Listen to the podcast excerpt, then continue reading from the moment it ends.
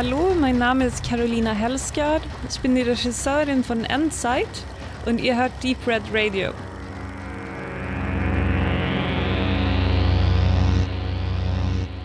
Wir schreiben das Jahr 2021 und die Sendung 44. Wir hoffen, ihr hattet ein gutes, positives und gesundes Reinkommen in genanntes Jahr.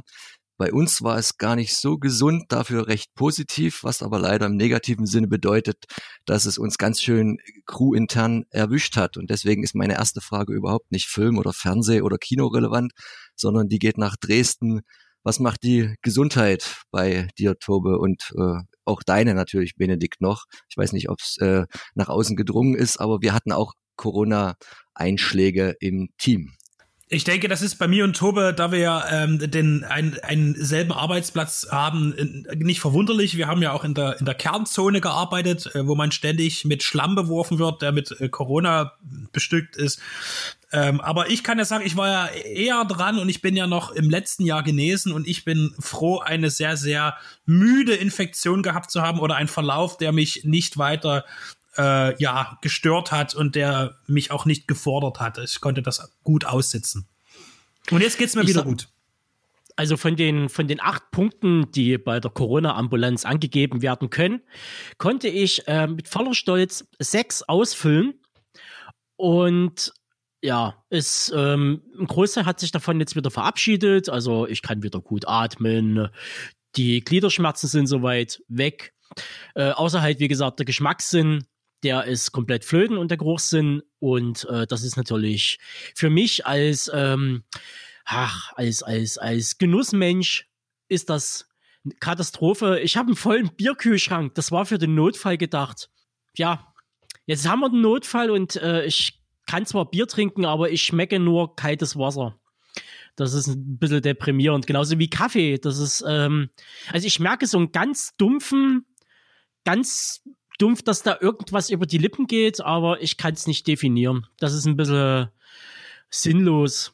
Und ich kann jetzt, wie gesagt, Sachen essen, die, die ich sonst nie angerührt hätte. Und danach wahrscheinlich auch nie wieder anrühren werde.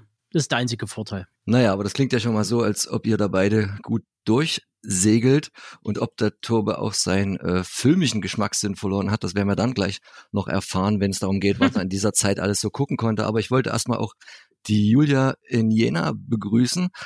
Hallo dorthin und ähm, erstmal zu was Positivem kommen, was ja sich noch Ende letzten Jahres ereignet hat. Erzähl uns doch mal, wie euer Crowdfunding abgelaufen ist und dir vielleicht dann das Weihnachtsfest und den Jahreswechsel dann doch noch ein bisschen süßer äh, machen konnte als eh schon. Ja, hallo erstmal in die Runde und hallo an alle draußen, die zuhören. Äh, genau, vielleicht erinnert ihr euch, ich arbeite ja mit Kindern in Jena und mache mit den äh, Radiosendung, manchmal auch Filmrezensionen tatsächlich.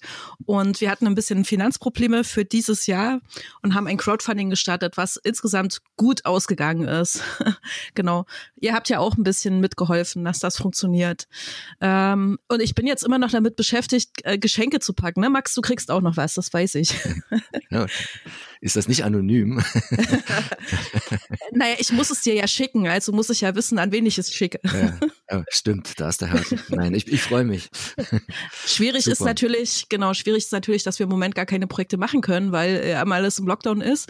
Aber was machen wir? Das, was alle machen, wir versuchen das online. Also man kann ja Sprachnachrichten aufnehmen und auch daraus ähm, Radiosendungen machen oder so wie wir jetzt gerade, ne, mit Zencaster, wenn ich das sagen darf. Klar. Ja. Ja.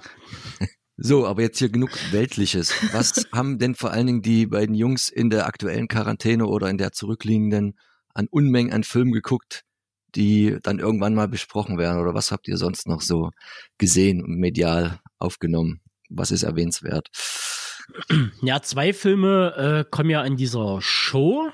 Zwei, naja, halbwegs aktuelle, die bei uns natürlich noch nicht gestartet sind und auf Streaming-Portalen in den Staaten rausgehauen wurden. Das eine ist äh, Shadow in the Cloud mit Chloe Moretz äh, quasi Kremlins Flugzeug, klassisch Twilight Zone Episode im Zweiten Weltkrieg, der seine Schwächen und auch ähm, ein, zwei starke Momente hat.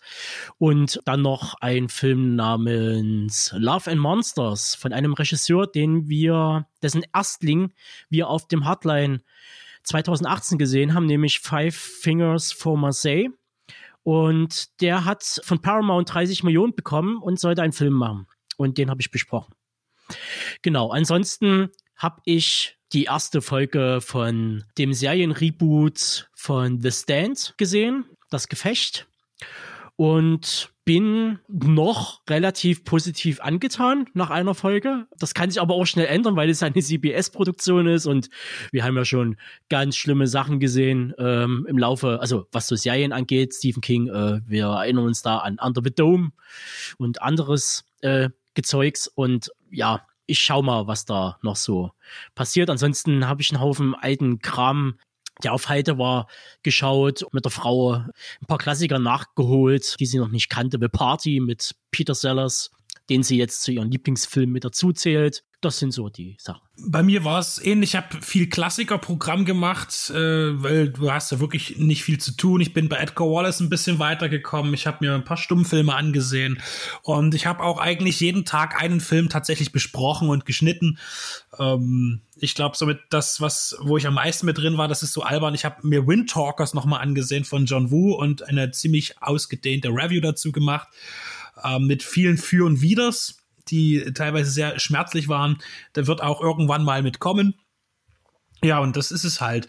Ähm, Film, Film, Film und dann guckt man zwischendurch mal eine Doku, damit man nicht ganz abstumpft.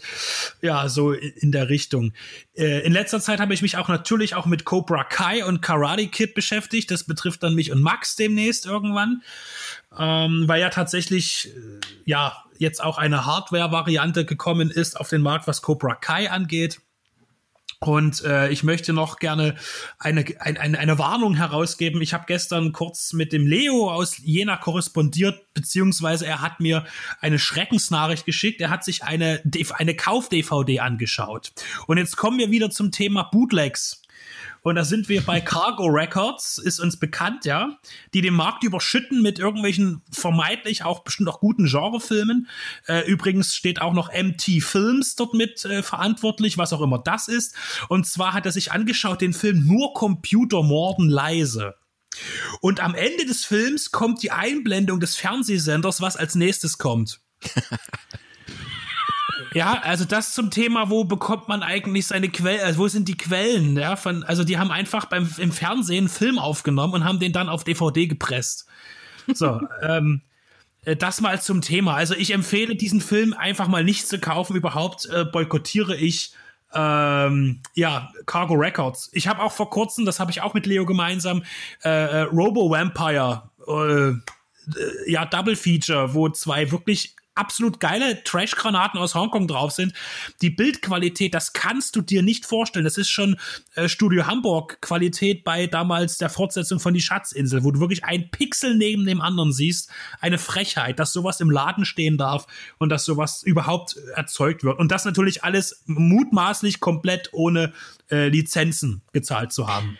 Der Robo-Vampire, ist das der äh, mit dem Robocop-Verschnitt auf, auf dem Cover? Richtig, aber das, äh, das ist natürlich nur das Bild, weil äh, der Robocop in dem Film, den gibt es auch. Aber der sieht halt aus wie mit Küchengeräten ausgestattet, so, ne? Ja.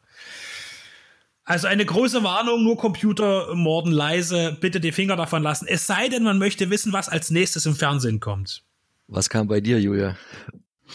Also bei mir kam über die Feiertage sehr viel äh, Märchenfilme. Ich muss dazu sagen, ich habe mir und meiner Familie eine Leinwand geschenkt, damit wir im Wohnzimmer schön beamern können. Und äh, ich habe nämlich gar keinen großen Fernseher und gucke sonst immer nur auf dem Computer Filme, zu meiner Schande.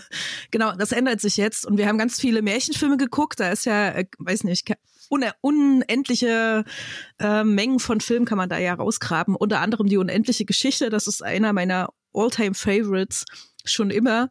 Und dann habe ich meinen Kindern mal von Ang Lee äh, Tiger and Dragon gezeigt, der ja auch äh, so ein totaler Alltime-Klassiker ist. Ähm, aber die DVD-Qualität mit der Leinwand, das hat sich ein bisschen gebissen. Das ging nicht so gut. da bin ich an meine Grenzen gestoßen. Genau. Und ansonsten kann ich empfehlen, ich habe mir die äh, Serie Hausen angeguckt. Ich glaube, die läuft auf Sky. Und Ja. äh, ja, ich weiß, die hat, äh, ähm, ich, ich, ich weiß, dass man da auch Bauchweh haben kann bei der Serie, aber ich finde grundsätzlich, dass es eine deutsche Serie gibt, die sich dem Horrorgenre widmet. Haunted House und äh, äh, im Nebel verschwundenes Hochhaus, ähm, wo seltsame Dinge passieren. Ähm, das hat mir schon gut gefallen und ähm, ich habe auch Albträume davon bekommen. Das heißt, es hat funktioniert bei mir. Kann ja jeder, ja, ich, die, die richtigen äh, Fans, die äh, Horrorfans, die werden die vielleicht ein bisschen komisch finden. Das ist dann halt wieder diese, ist auch überfrachtet, ne? Ich kann bloß sagen, so, dass der äh, ein, ein Freund von Benedikt und mir, der Marian, äh, Ja. äh, ist Illustrator und Comiczeichner.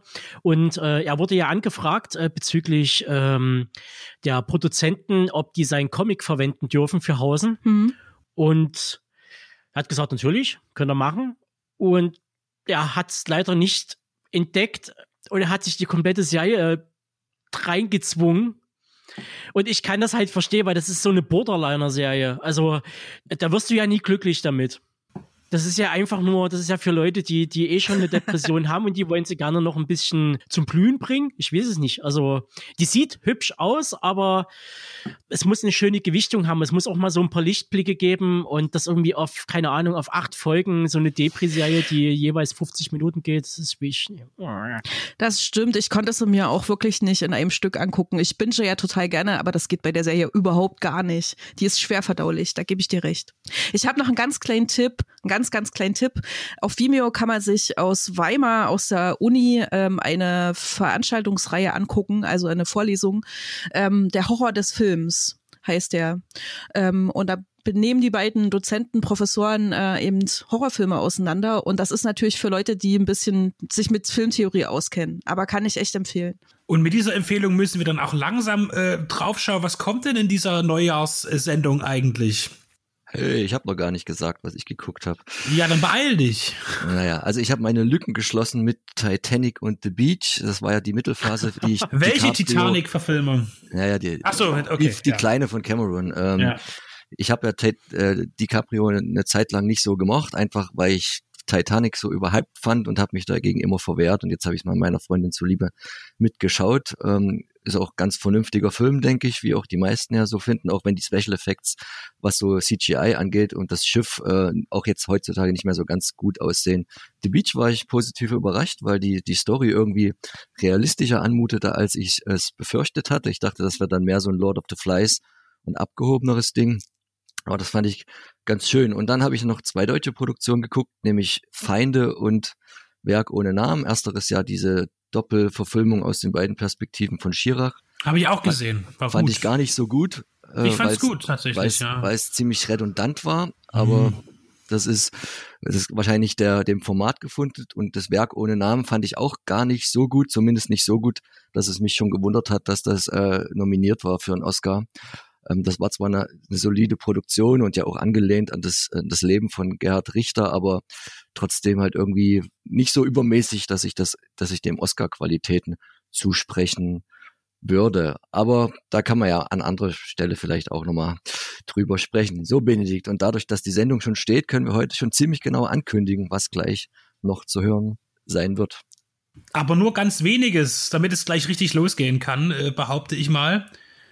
Also es gibt natürlich ähm, wieder Wicked Vision Cinema und diesmal haben Benedikt und meine Wenigkeit Hideous besprochen.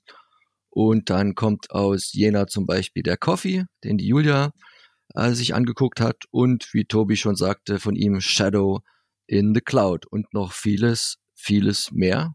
Lasst euch einfach darauf ein. Wir freuen euch, wenn Genau. ihr dran bleibt. Benedikt hat noch äh, vier himmlische Freunde mit Robert Downey Jr. in Jung. Genau, das sind so die Sachen, die wir drin haben. Und da leiten wir auch schon glatt mal über zu Code Ava. Viel Spaß.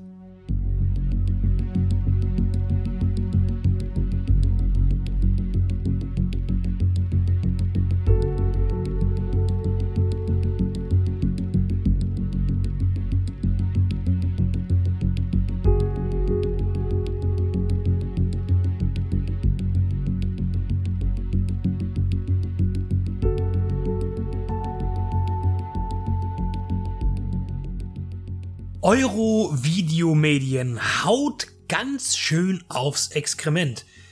Beim Bewerben des Films Ava. Äh, die Pressemitteilung vermittelt uns äh, einen hochkarätigen Action-Thriller mit mörderischer Starpower.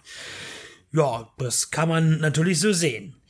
Äh, viel besser ist allerdings der Titel, der ist nämlich äh, zusammengestellt aus den verschiedensten interessanten Anleihen. Zum einen wird aus Ava Code Ava, was wahrscheinlich nicht zufällig eine Anspielung auf Code Name Nina ist, der ja eigentlich äh, Point of No Return heißt, beziehungsweise The Assassin.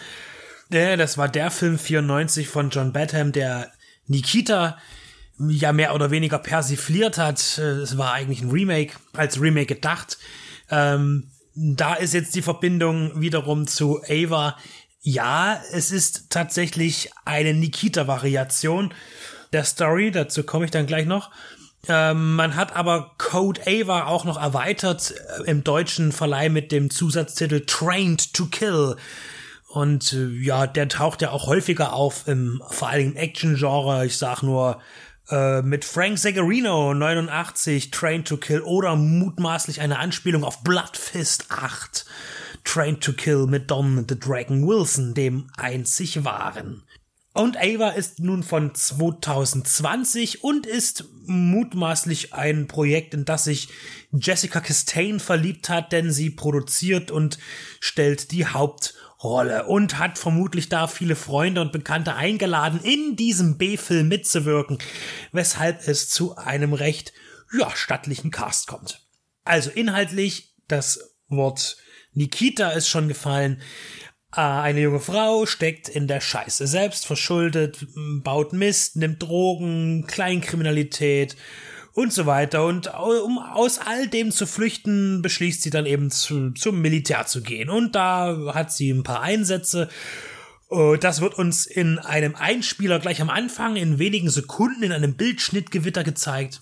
Und äh, danach kommt sie dann, ja, mutmaßlich in irgendeine dubiose Regierungs-No-Name-Firma, äh, die Auftragsmorde erteilt. Und sie ist natürlich eine sehr effektive Special Agent äh, Dame, die, äh, ja, genau, auf Anruf Menschen tötet. Warum?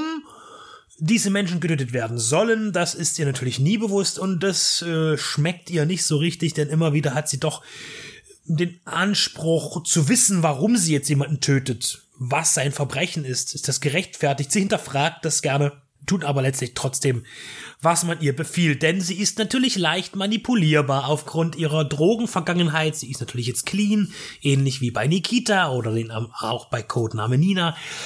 Ah, und hier ähm, hat man dann auch den väterlichen Mentor, äh, der sich schützend äh, vor sie stellt. Und dann gibt's aber noch den viel, den bösen, sagen wir mal, Hintermann, der alles, die, die, die eigentlichen Fäden zieht. Und die mittlerweile etwas zu, ja, emotional vielleicht reagierende und dann eben auch hinterfragende äh, Tötungsmaschine beseitigen möchte.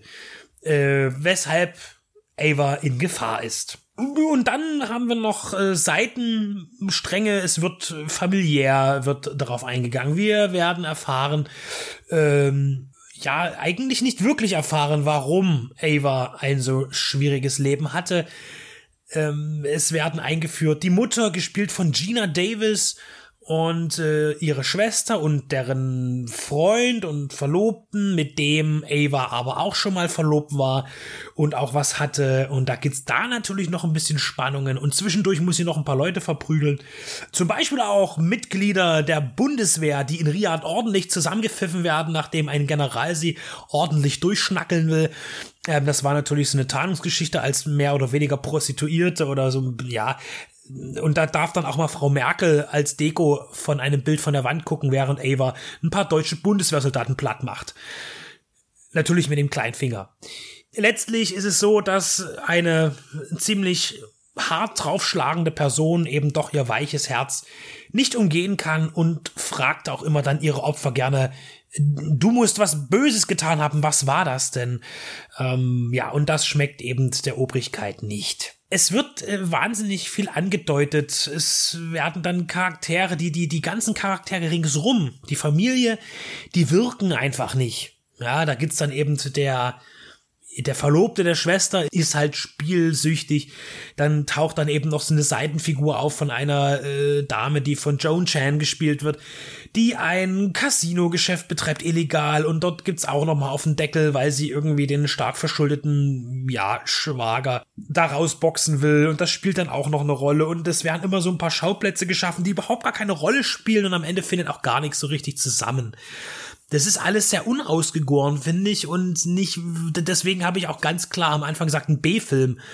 Weil der Film inhaltlich überhaupt nichts zu bieten hat eigentlich. Ja, er hat einen äh, visuellen Standard-Look. Ähm, interessant ist hier, dass Stephen Goldblatt zum Beispiel die Kamera führt der hat in den 80ern zumindest äh, ziemlich actionmäßig was angeboten. Er hat Lethal Weapon 1 und 2 fotografiert. Und äh, später hat er aber auch natürlich auch in Dramen und in großen Hollywood-Produktionen mitgewirkt. Von seinen Können kann man jetzt nicht sagen, sieht man nichts. Es ist ein sehr stabiles Äußeres hat der Film. Die Kampfszenen, ja, man glaubt dann auch wieder, dass Jessica Chastain Liam Neeson spielen will. Das ist ein bisschen schwierig. Äh, wir haben John Markowitz dabei, der spielt sowieso überall mit. Das ist wurscht, der spielt diesen Mentor-Typen. Dann Colin Farrell spielt den, den eigentlich bösen äh, dieser, dieser äh, Vereinigung, für die sie tötet, die mutmaßlich, das sage ich jetzt, irgendwie Regierungsaufträge hat. Hm, man weiß es nicht wirklich. Command tritt auf als, ja, der Verlobte mit dem Spielproblem. Und Ian Grufford taucht ganz am Anfang auf, um auch gleich zu sterben. Es, deswegen hat das alles so ein bisschen den Verdacht eines Freundschaftsdienstes.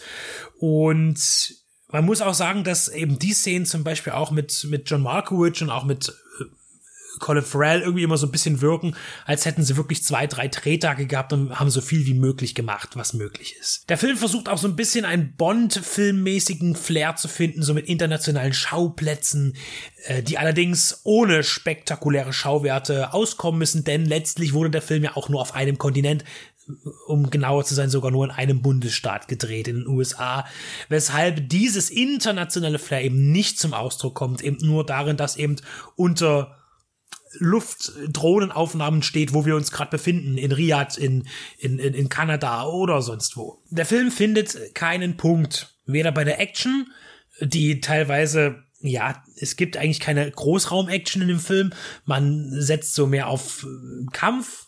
Aber wenn es dann eben eine Szene gibt, wo eine Rauchgranate geschmissen wird, was relativ unspektakulär auch umzusetzen ist, mit scheußlichstem CGI. Ja, gut, so ist das eben.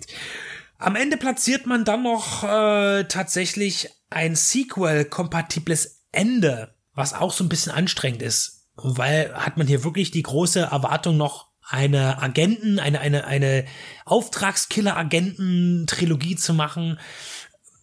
Schwierig, denn die Story ist für mich schon auserzählt, wo sie noch gar nicht angefangen hat.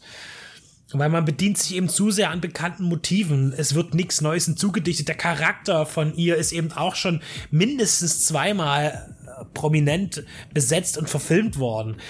Das ist eben äh, wirklich schwierig, da irgendetwas rauszufischen, wo man sagt, oh, das ist jetzt aber toll, da will ich aber unbedingt wissen, wie es weitergeht. Leider ist dieser Film bei mir durchgefallen. Und ehrlich gesagt habe ich viel mehr Lust, Bloodfist 8 zu gucken gerade.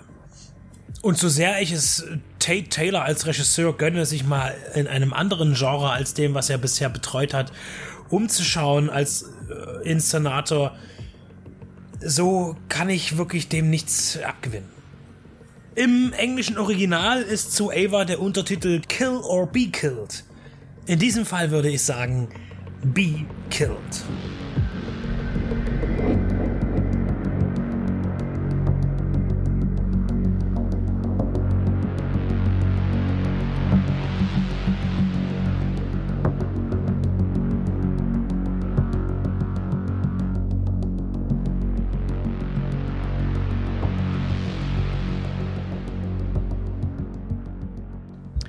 Von der wiederaufgewärmten Action-Thriller-Kost zu einer ebenfalls, ja, hm, aufgewärmten Episode aus der Twilight Zone. Ja, klingt jetzt alles etwas kryptisch, doch da ist nichts, wovor man Angst haben müsste.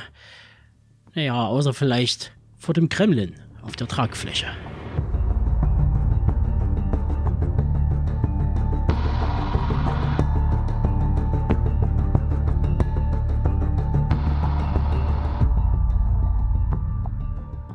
Es war irgendwann während der Luftschlacht um Großbritannien, als Hurricanes und Spitfires von morgens bis abends durch die Luft sörten und man den Lärm der Schlacht den ganzen Tag vom Himmel herab vernahm. Tage, in denen die englische Landschaft von Thanet bis Severn mit Flugzeugwracks übersät war. Es war im Frühherbst, als die Kastanien reiften und die Äpfel von den Bäumen fielen. Und die ersten Kremlins von der Royal Air Force gesichtet wurden. Dies sind die einleitenden Worte aus Roald Dahls erster Erzählung The Kremlins aus dem Jahr 1943. Die Geschichte handelt von schelmischen Fabelwesen, die oft von Piloten der Royal Air Force als Erklärung für mechanische Probleme und Pannen angeführt werden. In Dahls Buch wird die Rache als Motivation der Kremlins angeführt, weil deren Waldheimat durch den Bau eines Flugzeugwerks zerstört wurde und dafür wiederum wird nun die Royal Air Force mit sabotierten Kisten bestraft. Am Ende wird natürlich alles gut. Die Kremlins machen gemeinsame Sache mit der britischen Luftwaffe und helfen fortan als fleißige Heinzelmännchen aus. Dass Kremlins bald als die Klabautermänner der Lüfte herhalten mussten, haben wir letzten Endes Hollywood zu verdanken. Wir denken da an die Twilight Zone in den 60er Jahren und Nightmare at 20.000 Feet oder John Lithgows zermürbender Flug im Jahr 1983. Nicht zu vergessen Joe Dantes berühmt-berüchtigte Mogwais aus der Emplin-Schmiede. Dies ist allerdings auch schon 26 Jahre her und so schickte sich die neuseeländische Regisseurin und Drehbuchautorin Roseanne Liang an, den Schrecken der motorisierten Blechvögel aus der Versenkung zu holen und in Shadow in the Cloud gegen Chloe Grace Moretz antreten zu lassen. Doch damit der 83 Minuten nicht zum gruseligen Creature-Feature-Highlight verkommt, darf man sich überwiegend auf Konversation zwischen unserer Titelheldin und dem männlichen Personal der fliegenden Kiste gefasst machen. Hm. Hier der grobe Plot. Im Zweiten Weltkrieg wird Maud Garrett, gespielt von Chloe Grace Moretz, mit einer heiklen Mission betraut. Sie soll geheime Dokumente von A nach B transportieren, und zwar in einem Kampfflugzeug, dessen Besatzung Frauen sehr feindselig gegenübersteht. Doch es ist nicht Mords einziges Problem. An Bord lauert ein monströses Wesen, das die Crew in der Luft attackiert. Ein brutaler Überlebenskampf auf engstem Raum beginnt, bei dem Mord zu den abstrusesten Methoden greifen muss, um nicht nur ihr Leben und das der anderen zu retten, sondern auch ihre wichtige Fracht zu schützen. Hm. Shadow in the Cloud schlägt optisch wie auch drehbuchtechnisch in die Kerbe von Operation Overlord wobei das Budget bei eben genannten um ein Vielfaches höher ausfiel, allerdings nur wenig daraus gemacht wurde.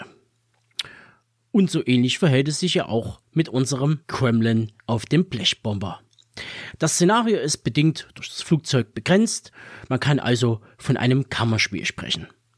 Im wahrsten Sinne des Wortes, denn Mord steckt gut zwei Drittel des Films im Kugelturm einer B-17G fest und kämpft ums eigene Überleben und mit der baroden Technik der fliegenden Festung, die den klangvollen Namen The Fool's Errand, zu Deutsch Irrfahrten des Narren, trägt.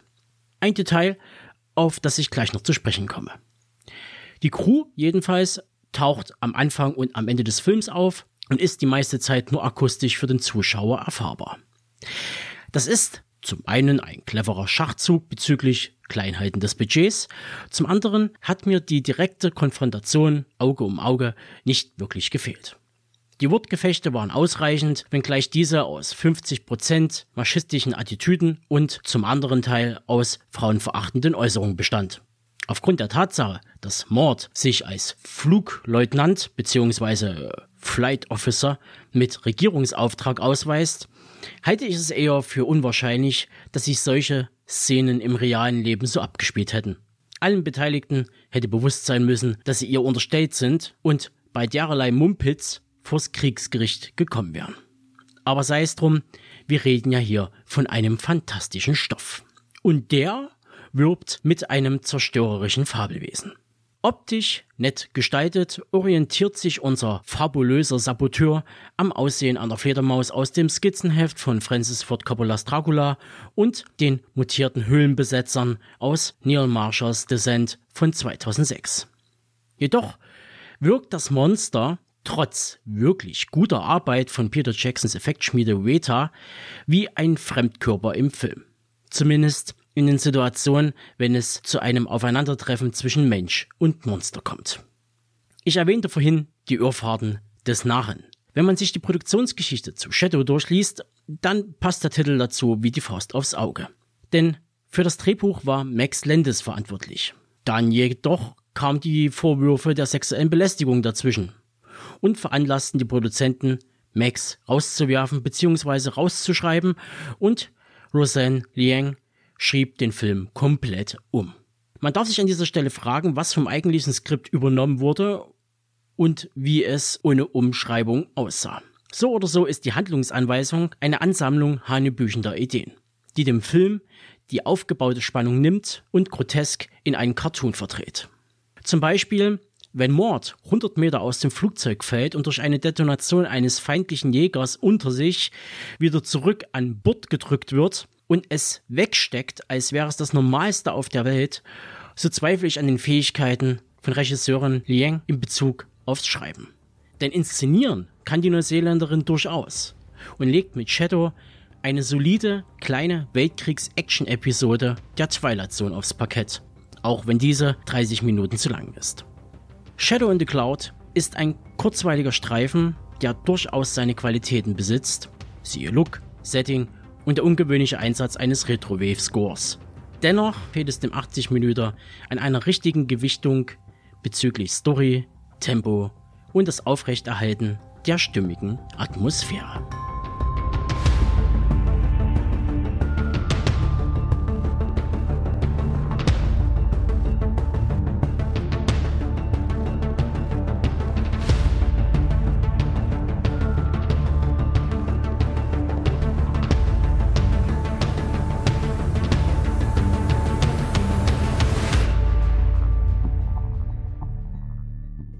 Im Land der Raketenwürmer, City Slickers, Sprachlos und mein großer Freund Joe. Ron Underwood war mal als Regisseur eine richtig dicke Nummer in Hollywood und dann kam Pluto Nash. Vor gut 17 Jahren hat er sich dann ins TV-Fach verabschiedet. Doch darum soll es jetzt nicht gehen. In seiner aufstrebenden Zeit entstand auch ein Film mit einem jungen Robert Downey Jr. in der Hauptrolle, der wiederum vier himmlische Freunde an die Seite gestellt bekommt, die ihm ordentlich unter die Arme greifen. Laut EMDB kann er immer noch gute sieben von zehn Punkten auffahren. Ob das gerechtfertigt ist, weiß nur der Benedikt.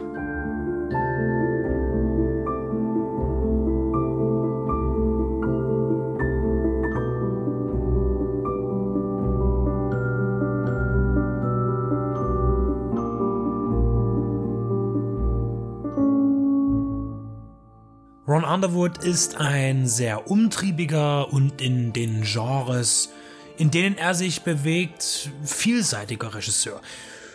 Mittlerweile vornehmlich im Serienbereich. Justiz, Fantasy, Horror, Krimi, Action, Grey's Anatomy, alles drin. Mutmaßlich wurde das Fernsehen sein neues Zuhause, da das Kino ihm seinen Megaflop Pluto Nash von 2002 nicht verzieh. Naja, 90 Millionen Dollar miese sind eben immer noch 90 Millionen Dollar miese. Und das nur die Produktionskosten, die hier nicht erreicht wurden. Aber bereits zuvor hat er für Disney Mighty Joe Young als Remake inszeniert. Und auch das war so ein halber Misserfolg.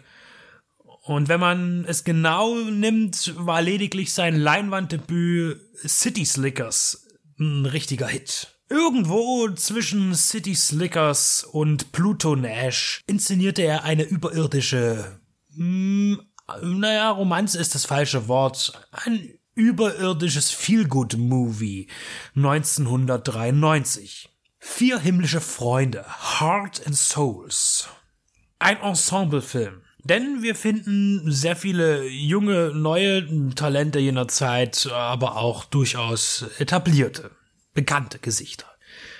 Heute sind sie das alle bekannt. Es beginnt mit einem Tag, der gezeigt wird in den 50er Jahren. Ein, in einem Bus steigen vier Menschen ein, aus unterschiedlichen Gründen, und sie alle werden bei einem Unfall ums Leben kommen. Wir lernen diese vier Personen grob kennen. Dabei ist zum Beispiel ein schüchterner, an sich selbst sehr zweifelnder Mitvierziger Harrison Winslow, äh, der gerne Opernsänger gewesen wäre, aber sich nie so richtig getraut hat, das auszuleben. Oder immer eine Barriere davor hatte. Und dann ist darin äh, verwickelt die Kellnerin Julia, die ihre große Liebe verprellt aber eigentlich äh, umgehend auch ihren Freund zurückgewinnen möchte. Dann haben wir den kleinkriminellen Rocker Milo und die sorgsame Mutter Penny. Die vier sterben, aber ihre Geister bleiben zurück und fahren in den Körper eines neugeborenen Kindes, das im Wirrwarr dieses Unfalls zur Welt kommt. Ja, und dann sind sie in Thomas drin, in Thomas Riley. Und fortan sind sie als Geister, Engel oder eben unsichtbare Freunde um ihn herum und Thomas kann sie auch sehen. Und äh, die vier Ungleichen begleiten ihn durchs Leben und helfen ihm beim Aufwachsen, fungieren als Berater und Beschützer, bilden ihn irgendwie aus, jeder auf seine sehr, sehr spezielle Art und Weise. Aber dann kommt irgendwann der Punkt, wo er zu offensiv, also Thomas als Kind, äh, damit umgeht und sagt, ja, da sind meine vier Freunde und man hält ihn so ein bisschen für verrückt und äh, es steht bevor, dass die Eltern ihn in psychiatrische Behandlung geben wollen und da entscheiden die vier, sich rauszuhalten und verabschieden sich von Thomas äh, im Kindesalter und sagen, nein, äh, wir werden nicht weiter von dir erscheinen und sie verschwinden auch für ihn, aber sie sind immer noch da. Und erst sehr viel später, als Thomas ein erwachsener Mann ist und ja, seinen Weg gebahnt sich hat als sehr erfolgreicher Bankenmitarbeiter mit ja durchaus auch negativen Eigenschaften, was den Charakter angeht. Also man könnte ihm, er ist an der Grenze zur Herzlosigkeit, was aber wieder ein bisschen ja nicht ganz stimmt, weil er hat ja auch äh, sich verliebt. Jedenfalls bemerken die vier Geister nun, äh, ihm wird mitgeteilt, dass die wurden so ein bisschen vergessen irgendwie. Man bekommt wohl da irgendwie ein, einen Leader zur Seite gestellt normalerweise, der einem erklärt, was er dann machen soll. Und tatsächlich hätten diese vier die Gelegenheit gehabt, ihre äh, letzten noch ungeregelten, ja, Dinge zu klären auf dem Planeten, indem sie eben Thomas als Medium hätten nutzen können, auf ja zurückbleibende Menschen zuzugehen und ihnen Lebwohl zu sagen, solche Sachen. Und äh, das erfahren sie auf einmal plötzlich, als sie endgültig abgeholt werden sollen in das Paradies. Ja, und jetzt ist die Not groß und äh, die Zeit ist knapp und jetzt wollen sie doch alle noch irgendwas erledigt wissen. Die Mutter will ihren Kindern sagen, ähm, dass sie sie alle geliebt hat. Und der Kriminelle hat ein dummes Ding gebaut und einem Menschen, den er eigentlich mochte, ähm, ja, geschadet. Das will er rückgängig machen. Die Kellnerin will ihrer großen Liebe doch noch sagen, dass sie ihn wirklich geliebt hat und äh, sehr traurig äh, ist, dass sie sich nicht für ihn entschieden hat. Und ja, und der Sänger, der Verkappte, will natürlich irgendwie nochmal der Welt beweisen, dass er es hätte gekonnt. Und Thomas soll ihm dabei helfen und sie versuchen sich wieder in sein Leben zu bringen, und als Agnostiker muss er erst sehr, sehr äh, durch über einen langen Prozess kennenlernen, äh, wie wieder erlernen, äh, mit diesen Geistern umzugehen. Und letztlich begeht man äh, die Reise, diese noch zu erledigenden Dinge auszuüben. Und dabei kommt es natürlich zu sehr vielen merkwürdigen Begegnungen und äh, Auseinandersetzungen. Das Ganze wird, wurde, glaube ich, auch beworben oder auch konzipiert schon als Komödie, als komödiantisches Werk. Und bei vielen Kritikern ist der Film seiner Zeit durchgefallen.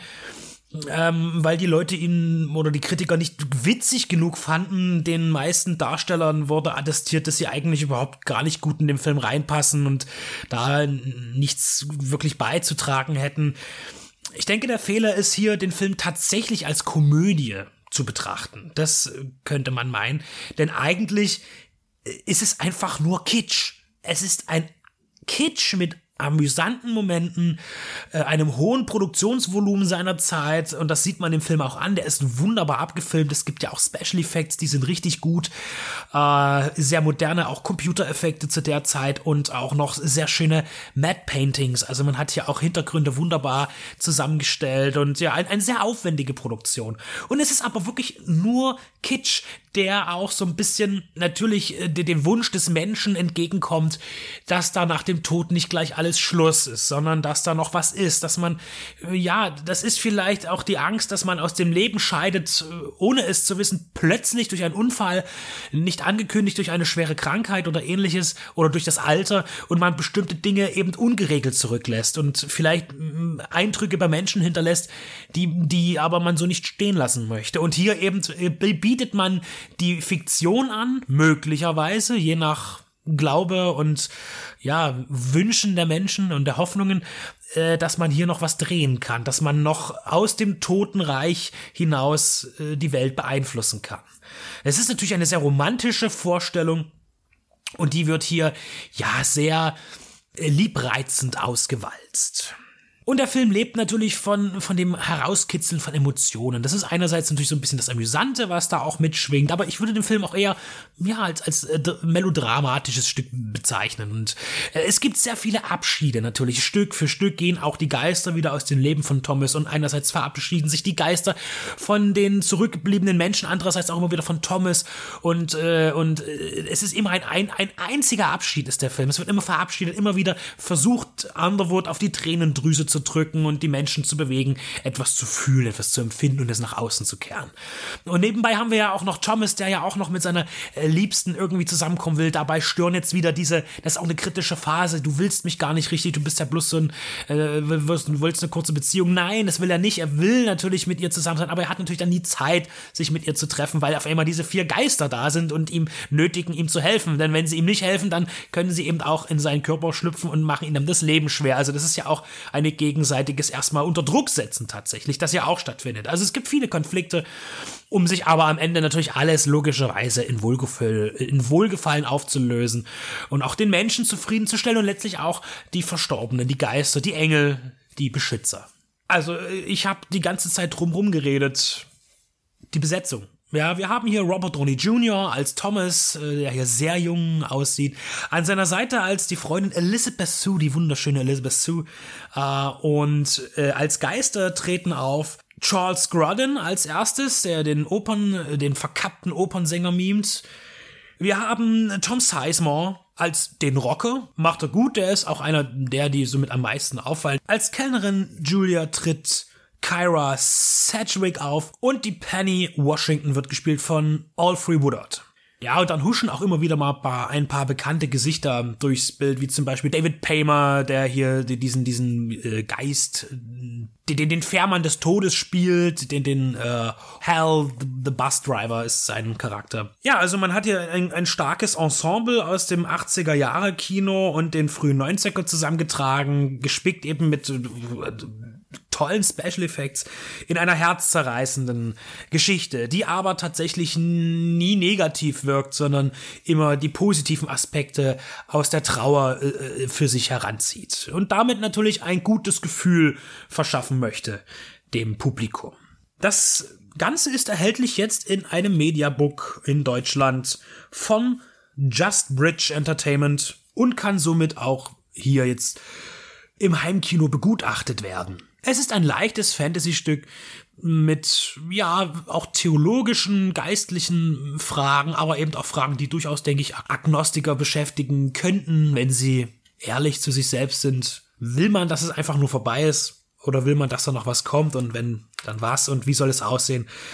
Das ist eine, eine Fantasie, eine Möglichkeit, ein Wunsch, der hier dargestellt ist. Teilweise mit sehr schwungvollen, auch musikalischen Einlagen. Der Film setzt äh, Unterhaltungspunkte, die funktionieren. Man könnte sich vielleicht ein bisschen stören an dem sehr, sehr häufigen dann doch, ja, Gesäusel, in dem, was man hier vermutlich eine, eine Überromantifizierung nennen könnte. Ja, ist eben ein, ein, ein, ein Schmalzfilm. Und auch dieser war kein wirklich großer Erfolg im Kino. Aber auf jeden Fall ist er ein Schmachtklassiker der 90er Jahre, der wirklich gut aussieht.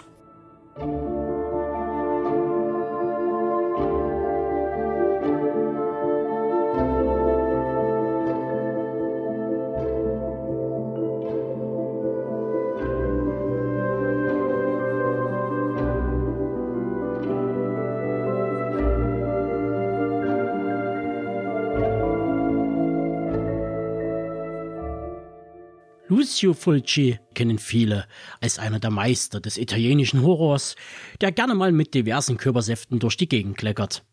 Italo-begeisterte Filmfans schätzen ihn darüber hinaus auch für seine gelegentlichen Ausflüge in weniger fantastische Genre, wie zum Beispiel dem Western. Und dort brachte er uns Django. Richtig gehört. Und alles andere ist Geschichte und Max weiß eh viel mehr zu berichten.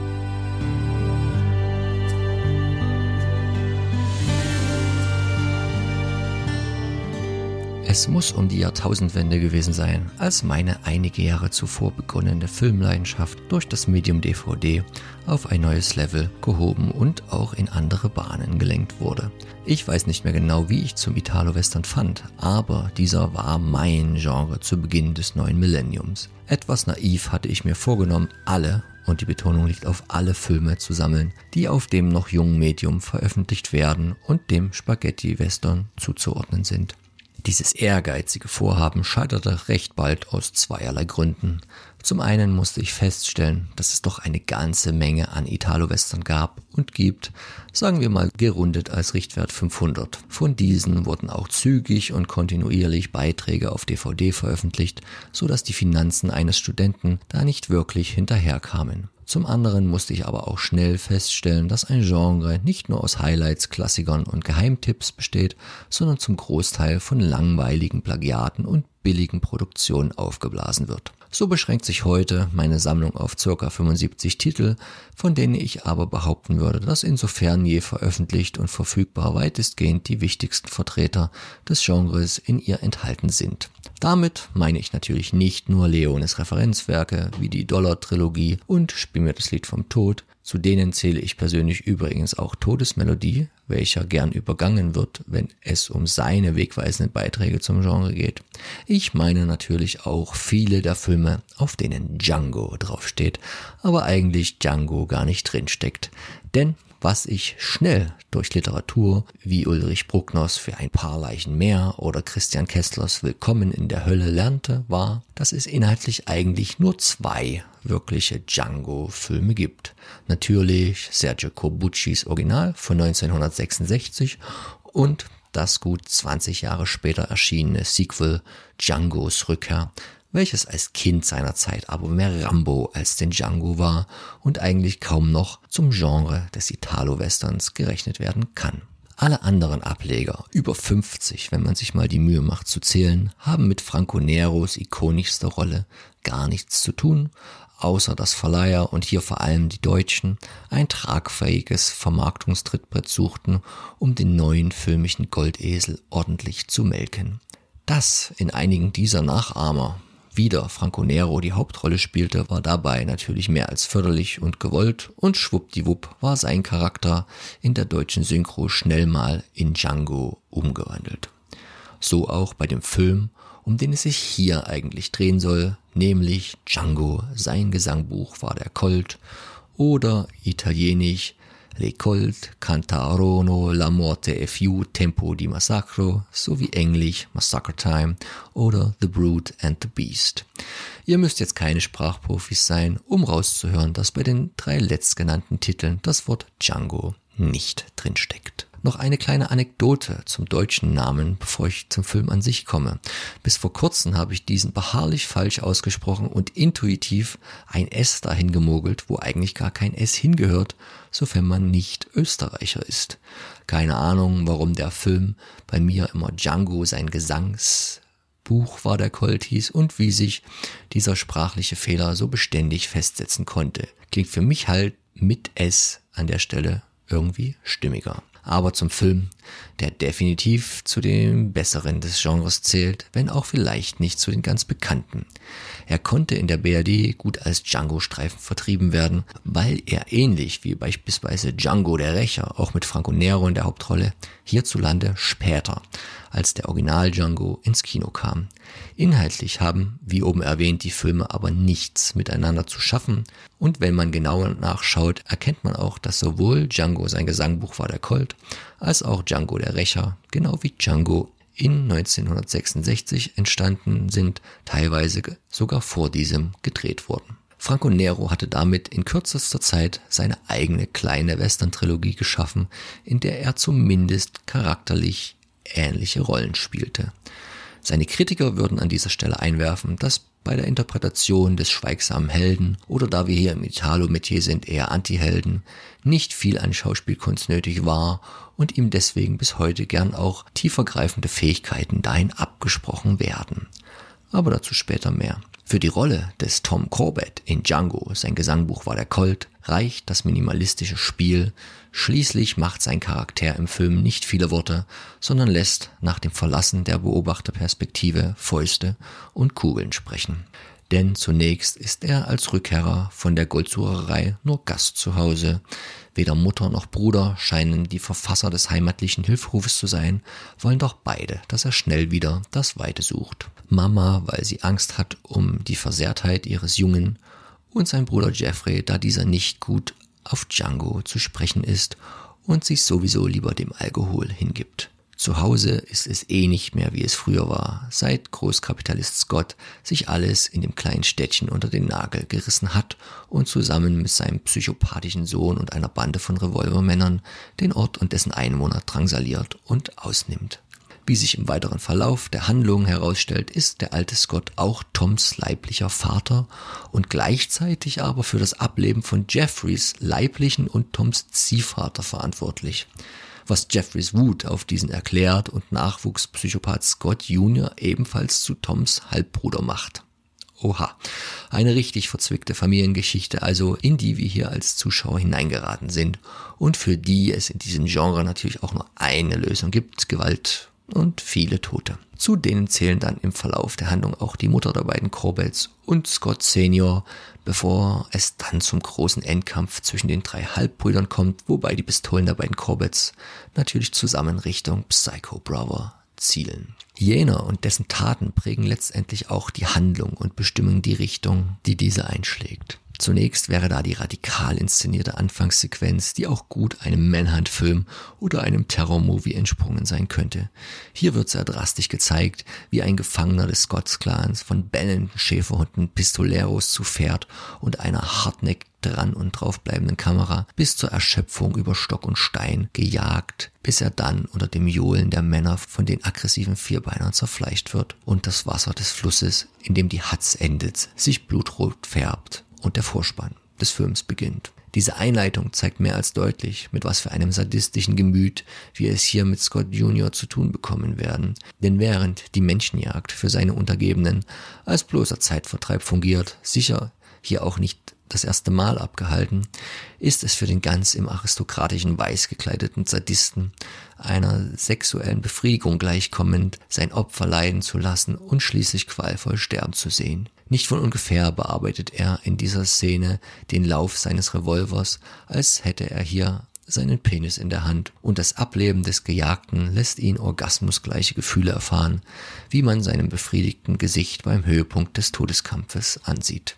Der von Nino Castelnuovo genussvoll dargestellte Sadist wird noch mehrere dieser negativen Handlungshöhepunkte setzen, indem er beispielsweise kaltblütig den erwachsenen Sohn einer abwanderungswilligen Familie vor den Augen aller erschießt oder dann zur Halbzeit des Films Tom Corbett es so richtig und heftig und mehr als ausgiebig mit der Peitsche besorgt. Dieses stellt sowieso sein liebstes Folterinstrument dar und auch bei dieser Szene gibt es wieder reichlich Publikum, das sich am Leid des Gescholtenen bei einer aristokratischen Stehparty Shampoos schlürfend ergötzt.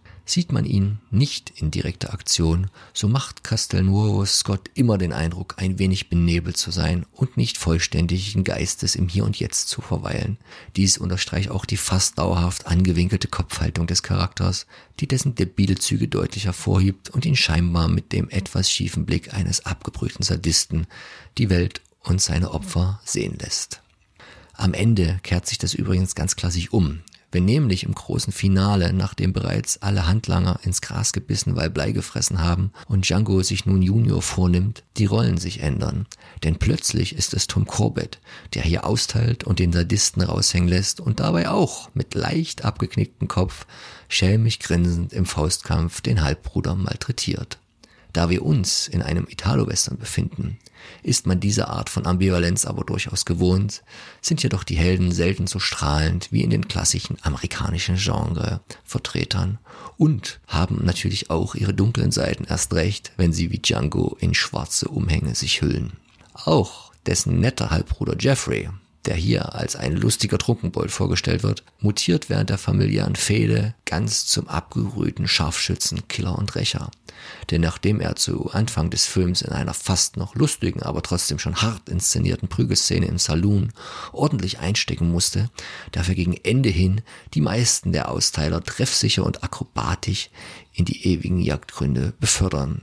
Der Großteil des Bodycounts geht dabei definitiv auf ihn, George Hilton gab in dieser Rolle übrigens seinen Einstand im Sattel und verdankt ihr eine ertragreiche Zeit im Business und zahlreiche weitere, oft komödiantische Rollen als Pistolero. Doch in Filmen wie Ein Halleluja für Django, Dirk ihn um Django oder Django, ein Sarg voller Blut, konnte der ehemalige uruguayische Theatersteller nie wieder sein Können so nuanciert ausspielen, wie in Django sein Gesangbuch war der Colt, wie er selbst in Interviews immer wieder betonte. Und wo er recht hat, hat er recht. Denn während Castelnuovos und Neros Charaktere wenig Momente bieten, die eine größere schauspielerische Bandbreite verlangen, kann Hilton verschiedenste Emotionen in seine Rolle hineinlegen und diese am breitesten gestalten.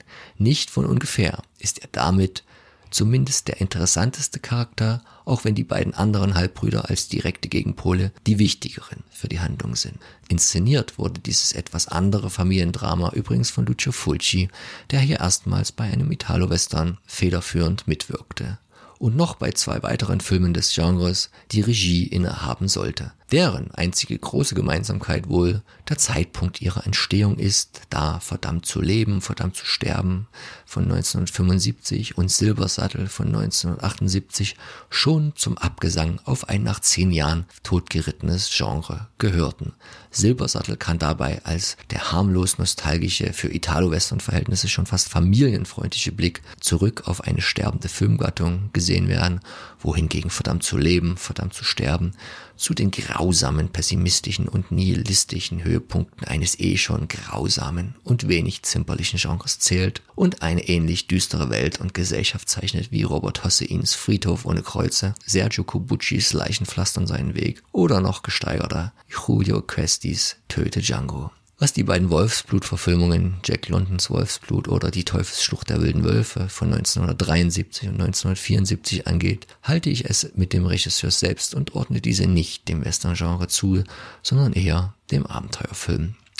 Bis Django sein Gesangbuch war der Colt, hatte Fulci zuvor vor allem Komödien inszeniert, die nicht selten unterschwellig gesellschaftskritisch daherkamen, aber noch nichts von den späteren gewaltigen und gewalttätigen Filmen im Thriller- und Horrorbereich erahnen ließen. Seine beiden Western, Verdammt zu leben, Verdammt zu sterben und der hier besprochene, nehmen aber schon einiges vorweg, was Horrorfans später an Filmen wie Voodoo, Schreckensinsel der Zombies, Ein Zombie hing am Glockenseil, Das Haus an der Friedhofsmauer oder Geisterstadt der Zombies so begeistern sollte. Die Vorliebe für das Zeigen von irgendwie derangierten menschlichen Körpern ist bereits stark ausgeprägt in Form von blutverschmierten Einschusslöchern oder Peitschenstriemen. Es wird gefoltert, gequält und getötet, wo es nur geht und die Kamera ist nie scheu, das auch zu zeigen. Der Italo-Western wollte Grenzen überschreiten und Lucio Fulci auch irgendwie, so dass man konstatieren kann, da hatten sich zwei gefunden. In meinen Augen ist Fulcis Drang zum Splatter und heftigen Szenen auch immer seine ganz persönliche Verarbeitung seiner Erlebnisse im Kampf des italienischen Widerstandes gegen Mussolinis Faschisten während des Zweiten Weltkrieges und seinen Erfahrungen als junger Medizinstudent geschuldet, bevor er sich dann doch für eine Karriere im Filmbusiness entschied. Ich bin auf jeden Fall froh, dass sich Explosive Media dafür entschieden hat, Django, sein Gesangbuch war der Colt, ein Mediabook zu spendieren, zu welchem Leonard Lemke, den ihr hier auch aus der Sendung kennt, das ausführliche Booklet beigesteuert und mit Verstärkung den informativen Audiokommentar eingesprochen hat.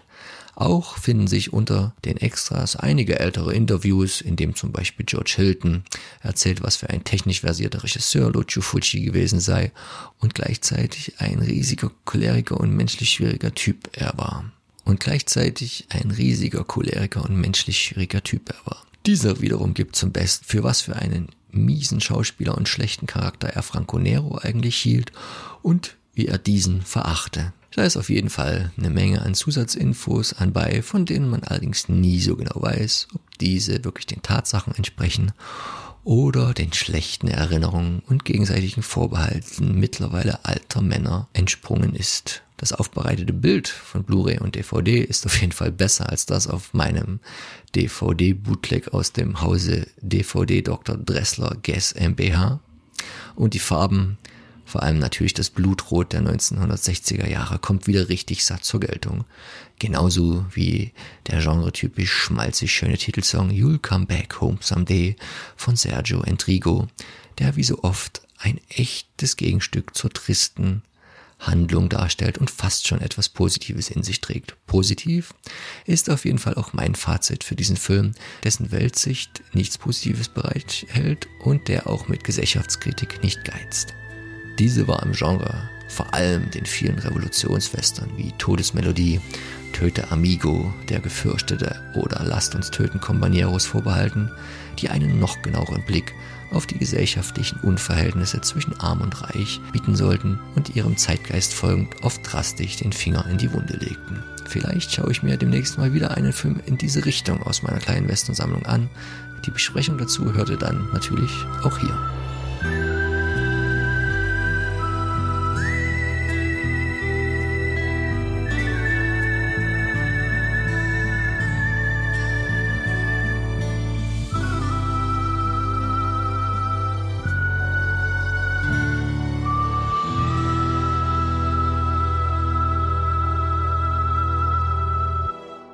Oldschoolig geht es weiter.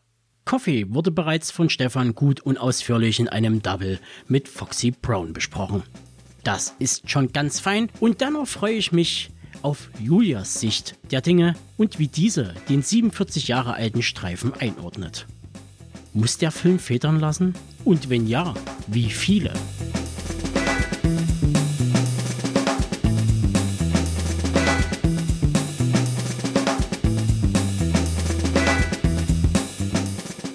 Vollbusig und tatkräftig, so wird Pam Grier gern beschrieben. Der Star des Plexploitation-Genres der 70er ist in Deutschland vor allem bekannt in der Rolle der Jackie Brown im gleichnamigen Film Quentin Tarantinos. Und dort ist sie, sage und schreibe, Mitte 40. Und eine echte Entdeckung. Was hat sie denn in den 70ern so für Filme gemacht? Einen habe ich mir nun angesehen.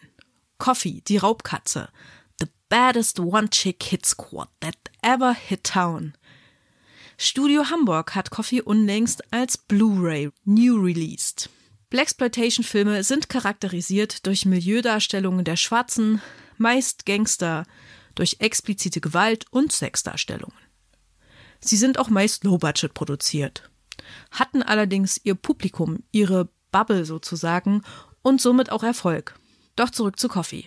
Das ist natürlich der Protagonistinnenname, die von Pam Greer verkörperte zentrale Lady des Geschehens, welche allerdings charakterlich und motivisch eher platt zu nennen ist, denn Coffee rächt sich an den Männern, die ihren Weg kreuzen. Ein Rachefeldzug gegen die toxische Männlichkeit könnte man den Film auch nennen. Eingeführt wird Coffee als Lady der Nacht, als schwarzes Escort Girl mit reizvollem Dekolleté, die gleich in der ersten Szene den Mann an ihrer Seite, der sie zuvor noch befummeln darf, brutal tötet. Wir erfahren, dass der eklige Typ einst Coffees jüngere Schwester auf Drogen gebracht hat. Und wir erfahren, dass Coffee eigentlich Krankenschwester ist und von einem Polizisten hofiert wird. Könnte also eigentlich alles auch gut sein. Oder gut werden. Für einen kurzen Augenblick glauben wir an ein Happy End. Doch der Film Coffee folgt keiner Hollywood-Logik oder Dramaturgie. Stattdessen beobachten wir Coffee, wie sie immer tiefer in dieses Moloch von Gangstern hineingerät. Dabei macht sie stets eine wahnsinnig gute Figur, die Pam Grier. Ich würde sie mal Miss Body taufen. Zugegeben, ich kenne mich mit Plexploitation gar nicht aus, und so öffnen sich mir beim Schauen von Coffee wirklich ungeahnte Bilder und Blickweisen. Die Männer sind statt aggressiv brutal eher tapsig und widerlich. Und man fragt sich schon, wieso Coffee so oft in einem Bett mit einem dieser Typen landet. Oh. Ach so, ähm, es geht ja um die Schauwerte. Das schlüpfrige Rumgegeile der Frauen wie aus einem Softporno. Höhepunkt dabei ist eine Szene, in der es eine Cocktail-Pool-Party gibt, bei der zwar alle schick angezogen sind, die aber ganz schön entgleist. Und zwar nicht, weil sich alle gegenseitig erschießen. Nee, sondern weil die Ladies im Kampf um ihre speckigen Pimps sich anfangen mit Drinks zu bekleckern. Dabei blitzen ständig nackte Brüste und die Gäste machen doofe Gesichter, sagen dämliches oder befeuern die Mädels auch noch. Ich bin mäßig unterhalten und frage mich, ob Männer auf so einen Quark wirklich stehen. Aber die Szene ist aberwitzig quietschbunt und hat so schöne Slapstick-Momente. Und da kann ich auch nicht sagen, dass das total unansehlich wäre. Vor allem, weil Coffee Elias Pam Greer am Ende mit den Händen in den Hüften dasteht. Das Desaster, das sie mitverursacht hat, kopfschüttelnd betrachtet, als würde sie das gar nichts angehen. Herrlich. Und dann sagt Opa Pimp nicht zu ihr, sondern zu seinem Wauwau, übrigens der Typ, von dem sich Coffee aushalten lässt und wegen dem sie nicht mit dem Polizisten zusammenkommt, der sie so verehrt. Jedenfalls sagt der Opa Pimp also, die ist ja ungezähmt, wie eine Raubkatze. Schaff sie mir ins Bett, ich will sie. Nun ja, und dann folgt eine Bettszene. So ungefähr. Eine andere tolle Szene ist, wenn Coffee eine drogenabhängige Hure besucht, um an Informationen zu kommen. Die wohnt nämlich in einem schäbigen Haus, zu dem Coffee sehr weit hochsteigen muss. Und davor steht ein Typ an einem Coca-Cola-Automaten, ganz cool und so. Und ich liebe einfach dieses Bild. Coffee übrigens in einer schwarz-rot karierten Schlaghose. Sehr ikonisch. Wie ich gerade noch einmal reinschaue in Coffee, stelle ich fest, man kann den Film prima ohne Ton ansehen. Die Dialoge sind eh unwichtig und eher platt. Den Figuren liegt alles, was sie wollen, in den Gesichtern und in den Körpern. Die simple Story braucht auch keine nennenswerten Erklärungen. Also, Blaxploitation Soundtrack an und Coffee als Hintergrundanimation laufen lassen. Und sich über die visuellen Ideen freuen. Ein bisschen musste ich auch an Drive von Winding Refn denken. Immerhin sind beide Filme im Gangstermilieu an der Westküste situiert. Coole Autos und Gewalt kommen auch vor. Und eine Szene unter einer Brücke sowie der Abgang von Coffee am Strand haben so ihre assoziativen Momente zu Drive. Klar, mehr auch nicht, ist ja eine ganz andere Zeit, eine andere Ästhetik und eben vor allen Dingen ein weißer Film dieser Drive. Aber manchmal finden sich so Prägungen. Tarantino macht ja auch kein Hehl daraus. Und diese Jackie Pam Greer Brown trickst ja auch all die unmöglichen Männer aus, ganz so wie Coffee. Deshalb muss man sie auch mögen in ihrem Feldzug gegen die toxische Männlichkeit. Mit ihren Waffen, ihren Schauwerten, die sich hier irgendwie doch verkehren. So, Allah guck doch der guten Pam noch ein letztes Mal auf die Titten, du böser kleiner Mann, und dann sag Gute Nacht.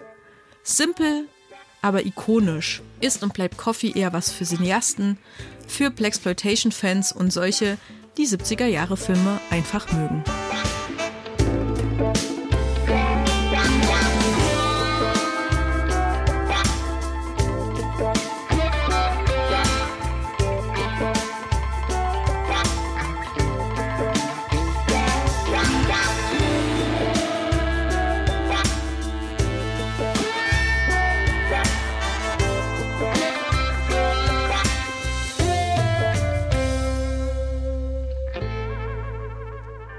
Wir bleiben dem Jahr 1973 treu und wechseln vom Blaxploitation-Genre zum Mafia-Streifen.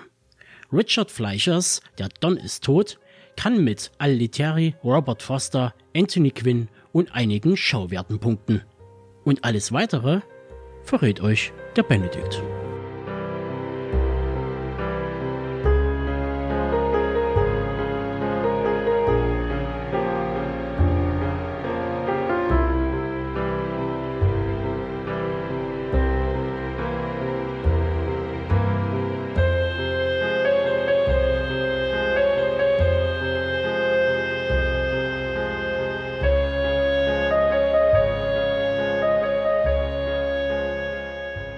Der Don ist tot. Ein Film von Richard Fleischer von 1973.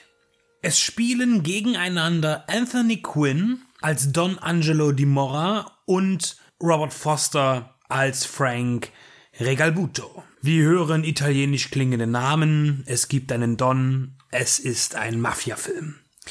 In einer sehr mafiösen Kinozeit, denn kurz zuvor war erst der Pate erschienen im Jahr 72 nach einem Roman, der 1969 geschrieben wurde oder veröffentlicht wurde von Mario Puzo.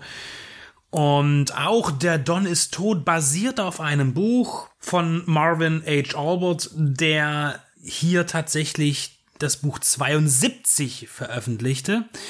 Der Film kam also ein Jahr später, 73, und natürlich muss sich der Don ist tot gefallen lassen, als Fahrwasserprodukt bezeichnet zu werden, als Roman wie auch als Film, wobei er sich nicht mit dem epochalen, dem monumentalen von The Godfather von Francis Ford Coppola messen kann. Denn der Don ist tot ist wesentlich rascher und nicht ganz so ausgefeilt in den Motiven und vor allen Dingen in den Charakteren. Denn alle auftretenden Personen in Der Don ist tot sind relativ oberflächlich. Worum geht es? Eine wichtige Person stirbt. Don Paolo. Sein Sohn Frank wird von ja, der Vereinigung der Mafiosi, die da zusammen agieren und wirken, so ein bisschen demokratisch, äh, als noch ein bisschen zu grün in den Ohren angesehen und deshalb setzt man Angelo Di Mora ein, der mehr Erfahrung hat.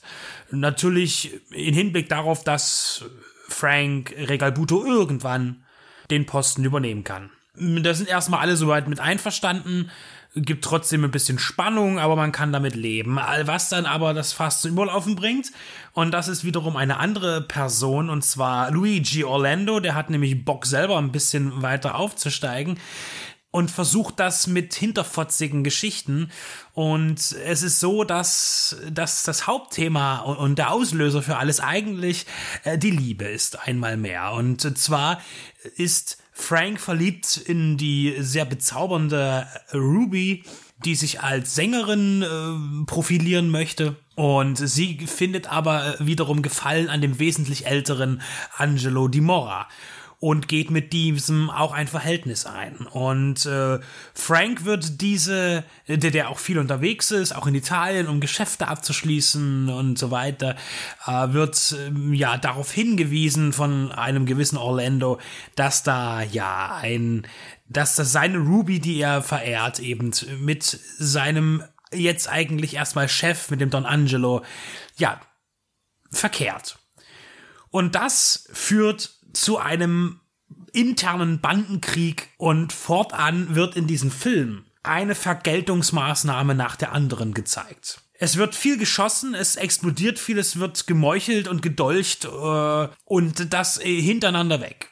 Äh, die Dramaturgie geht komplett flöten. Also es gibt eigentlich gar keine richtige Dramaturgie ab diesem Zeitpunkt, denn es wird nur noch eine Szene nach der anderen gezeigt, wie Menschen sterben und umgebracht werden.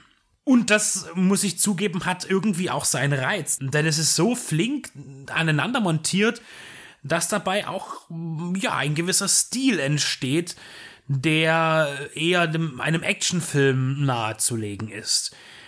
Die Tötungen sind sehr brutal, sie sind schnell, das Blut ist hämmerrot und der Film hat sicher wegen seiner harten Thematik auch nicht umsonst ein FSK 18 Siegel auch jetzt noch auf der Blu-ray von Explosive Media. Ja, der Film ist bei weitem nicht so weitläufig wie der Pate und man kann die beiden Filme eigentlich auch gar nicht miteinander vergleichen. Denn sie verfolgen verschiedene Ziele. Allen voran äh, ist Anthony Quinn ein großartiger Schauspieler, der hier auch jetzt nicht so die Riesenrolle hat, aber einiges leistet. Beeindruckend finde ich auch seine Darstellung, wenn er dann mal einen, ihm stößt was zu, ein Herzinfarkt gegen Ende und das spielt er doch recht äh, unter sehr hohen Einsatz seines Körpers. Und auch der junge Robert Foster, der eigentlich nur einen wilden Burschen spielt, der nur am, am Fluchen ist und am Pöbeln, macht das sehr eindringlich und, und äh, verleitet uns auch dazu, ihn absolut unsympathisch zu finden.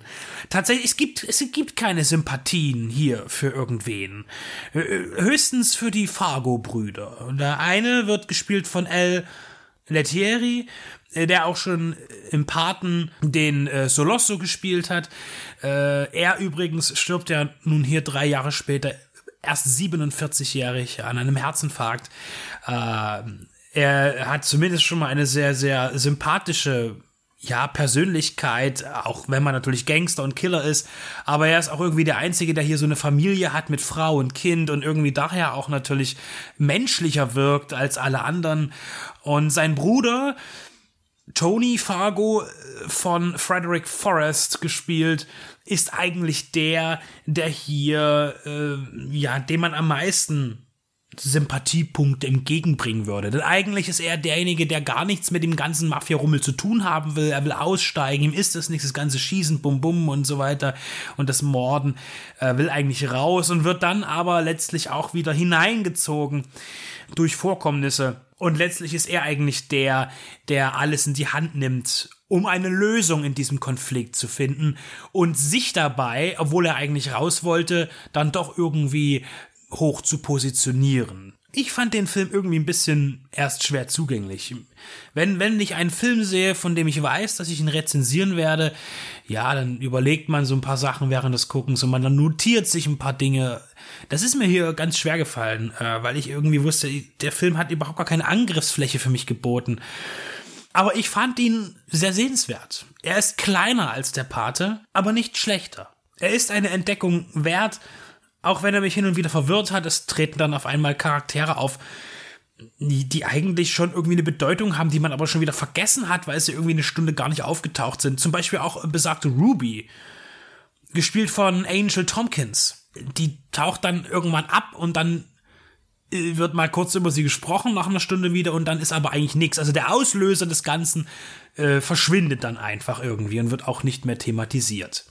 Also man hat nicht einmal den Anstand, sie umzubringen, sozusagen dramaturgisch, sondern sie verschwindet einfach. Und wer auch überhaupt gar keine Rolle spielt, das ist die Polizei. Weder als jemand, der bestochen werden muss, noch jemand, der überhaupt auftaucht. Denn in der Tat, und das finde ich sehr amüsant, ständig wird da irgendjemand weggeballert, dann gibt es eine Explosion, eine riesige, es gibt zwei riesige Explosionen, äh, da werden auch hinterher noch, äh, wird dann die Scherben aufgekehrt intern und dann, da taucht aber nirgendwo mal ein Polizist auf, ein Detective oder irgendjemand, der das untersucht. Äh, also hier ganz unter Ausschluss der Rechtsverfolgung wird hier dieser Krieg ausgeführt. Vielleicht ist es tatsächlich ein Film, der nach dem sehr anspruchsvollen Paten eher wieder in, in das frühere Mafia-Lager zurückgeht. Also die Mafia-Filme aus den 30er und 40er Jahren, wo, die ja auch immer recht einfach gestrickt waren. Wo es doch auch mehr um Action ging und Rache gezeigt wird und wie sie vollzogen wird.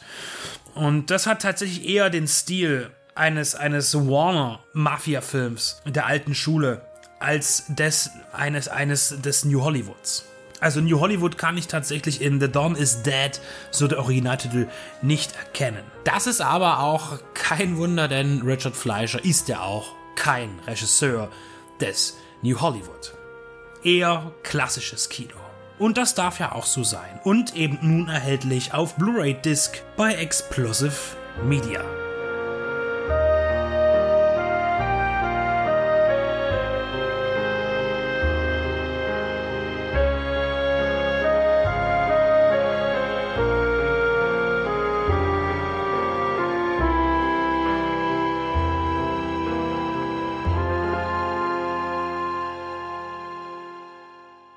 Kurz und knapp. Jetzt kommt Kleingarten Kaiju Action mit sehr viel Liebe fürs Detail. Wer Five Fingers vor Marseille gesehen hat, weiß, dass Regisseur Michael Matthews ein gutes Händchen für Inszenierungen im Low-Budget-Bereich besitzt. Dass es auch etwas mehr sein darf, zeigt uns sein aktueller Streifen. Und da hilft nicht einmal Monsanto.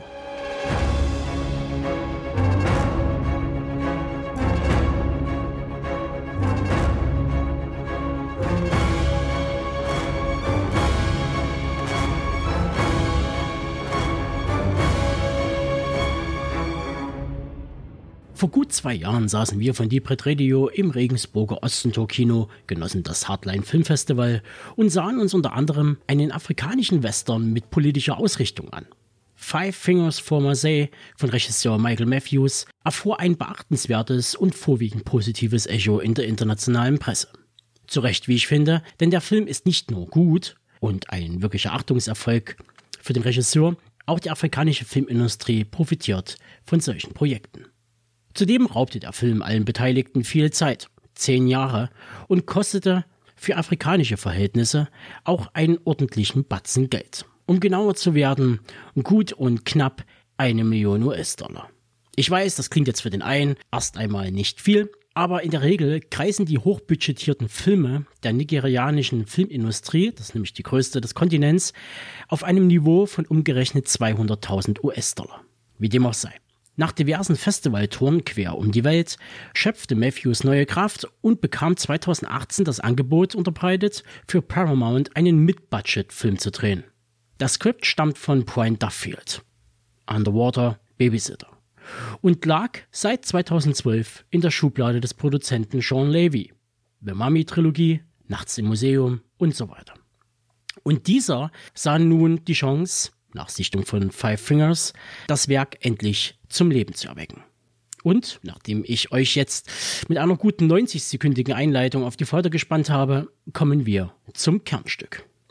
Love and Monsters bzw. Monster Problems wird als postapokalyptisches Roadmovie im Stile von Mad Max und Zombieland mit einer John Hughes-esken Liebesgeschichte beschrieben. Ich würde den inflationär benutzten Mad Max streichen und durch eine Mixtur aus Monster Hunter, Pacific Rim und dem unsäglichen Journey 2 The Mysterious Island ersetzen. Auf letztgenannten komme ich gleich noch zu sprechen. Doch vorher gibt es die Zusammenfassung des Plots. Joel, gespielt von Dylan O'Brien, bekannt aus Maze Runner, und Amy, verkörpert von Jessica Henwick, sie Iron Fist, gehen gemeinsam zur Highschool und sind seit einiger Zeit ein Paar. Als durch die Vernichtung eines Erde bedrohenden Asteroiden etwas in die Hose ging, bricht kurz darauf die Monsterapokalypse über die Menschheit herein und Joel ist nicht nur samt der Familie auf der Flucht, auch die Wege der beiden frisch Verliebten trennen sich. Bei dieser Aktion sterben allerdings Joels Eltern, doch Amy hat er auch nach sieben Jahren Leben im Untergrund nie vergessen. Als es Joel gelingt, Amy über Funk zu erreichen, ist er wild entschlossen, zu ihr zu finden. Mit Armbrust, Notizbuch und Angst in der Buchse macht er sich auf, quer durch eine menschenfeindliche und monsterverseuchte Welt. Hm. Das klingt groß und ambitioniert. In den letzten Jahren fanden oft Schlüsselwörter wie Postapokalypse und Creature Feature Verwendung. Natürlich getrennt voneinander. Aber oftmals lösten die Studios, Regisseure und Verleiher die vollmundigen Versprechen in der Werbung nicht ein. Denn meistens scheitert es am Geld. Bei Love and Monsters verhält es sich erstaunlicherweise etwas anders. Trotz des schmalen Budgets von knapp 30 Millionen US-Dollar vollbrachte das Effektteam von Miller Film, Harry Potter, Snow White and the Huntsman, ganze Arbeit. Und damit schlage ich die angekündigte Brücke zu Journey 2. Einem Titel, der Parallelen aufweist bezüglich Monsterdesign und Worldbuilding zu Matthews zweiten Langfilm. Allerdings kostete das Jules Verne Abenteuer glatt das Dreifache und sieht nicht nur mit Abstand schlechter aus als Love and Monsters, nein, auch das damalige Drehbuch der Gunn-Brüder wirkte weder schlüssig noch straight und bot eher käsigen Klamauk, der mit The Rock Action aufgefüllt wurde. Ergänzt, wie gesagt, durch mittelmäßige CGI. Ich als großer Nörgler von Computerbums muss zugeben, dass die Effekte und Creatures für den finanziellen Rahmen von Love and Monsters wirklich sehr gut gelungen sind. Das liegt zum einen daran, dass man sich dafür entschied, etwas kleinere, aber leckere Brötchen zu backen und dass dankenswerterweise Matthews die Zügel in der Hand hielt und CGI mit praktischer Handarbeit verknüpfte. Das spiegelt sich wieder in der Welt, die unser Held Joel durchquert. Denn diese wird seit geraumer Zeit von hausgroßen Insekten und Tieren bevölkert. Man trifft auf mutierte Riesenschnecken, Würmer, Spinnen, Ohrkneifer und so weiter also Kaijus aus dem Vorgarten, die sich eine Landschaft zurückerobert haben, die sehr stark an Last of Us 2 erinnert. Sprich, Monster im Urwald. Eine Kombi, die aufgeht und mir wahnsinnig gut gefällt. Ja, und der Rest des Films auch. Joel und seine Liebesqueste ist von kleinen Abenteuern gesäumt, die wiederum in seinem Monster-Kompendium Erwähnung finden. Auch trifft er auf den ein oder anderen Wegbegleiter. Zu besagten zählt nicht nur der sympathische Vierbeiner namens Boy, auch der Überlebenskünstler Clyde und dessen aufgeweckte elfjährige Gefährtin Mino gehören dazu. Beide erinnern ein bisschen ans rumpelige Duo Sam Neill und Julian Dennison in Hunt for the Wider People, zu Deutsch, wo die wilden Menschen jagen. Die Figuren Clyde und Mino werden übrigens, zu meiner Freude, von Michael Ruger und Ariana Greenblatt gemimt und die beiden ergänzen sich wirklich gut. Und bevor ich mich dazu hinreißen lasse, weitere Details der Story preiszugeben, leite ich jetzt lieber schnell zu meinem Fazit über. Kann ich Love and Monsters empfehlen? Kurz gesagt, ja. Regisseur Michael Matthews und sein Team holen alles Erdenkliche raus aus dem recht überschaubaren Budget und stecken reichlich Herzblut in diese viel gut Postapokalypse. Und nur so viel sei verraten, Joes Geschichte schreit nach einer Fortsetzung.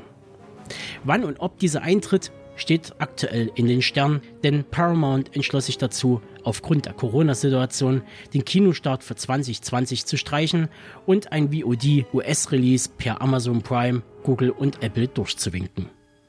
Wobei angemerkt sei, dass Paramount nach wie vor an einer Kinoauswertung ab Mitte Februar festhält. Ich hoffe das Beste für Love and Monsters und wünsche Michael Matthews eine glorreiche Zukunft als Filmemacher.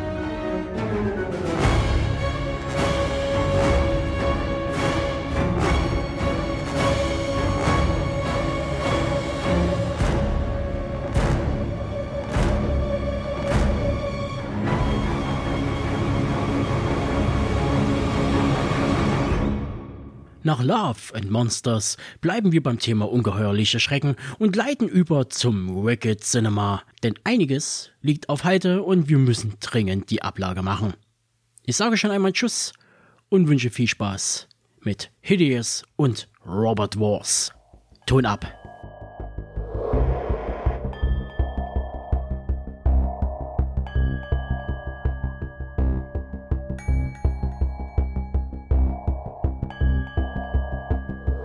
Herzlich willkommen bei Wicked Cinema, dein auditiver Filmführer durch die Welten des hammeresken Horrors, namenloser Schrecken und nervenzerfetzender Grauen. Hier auf Deep Red Radio.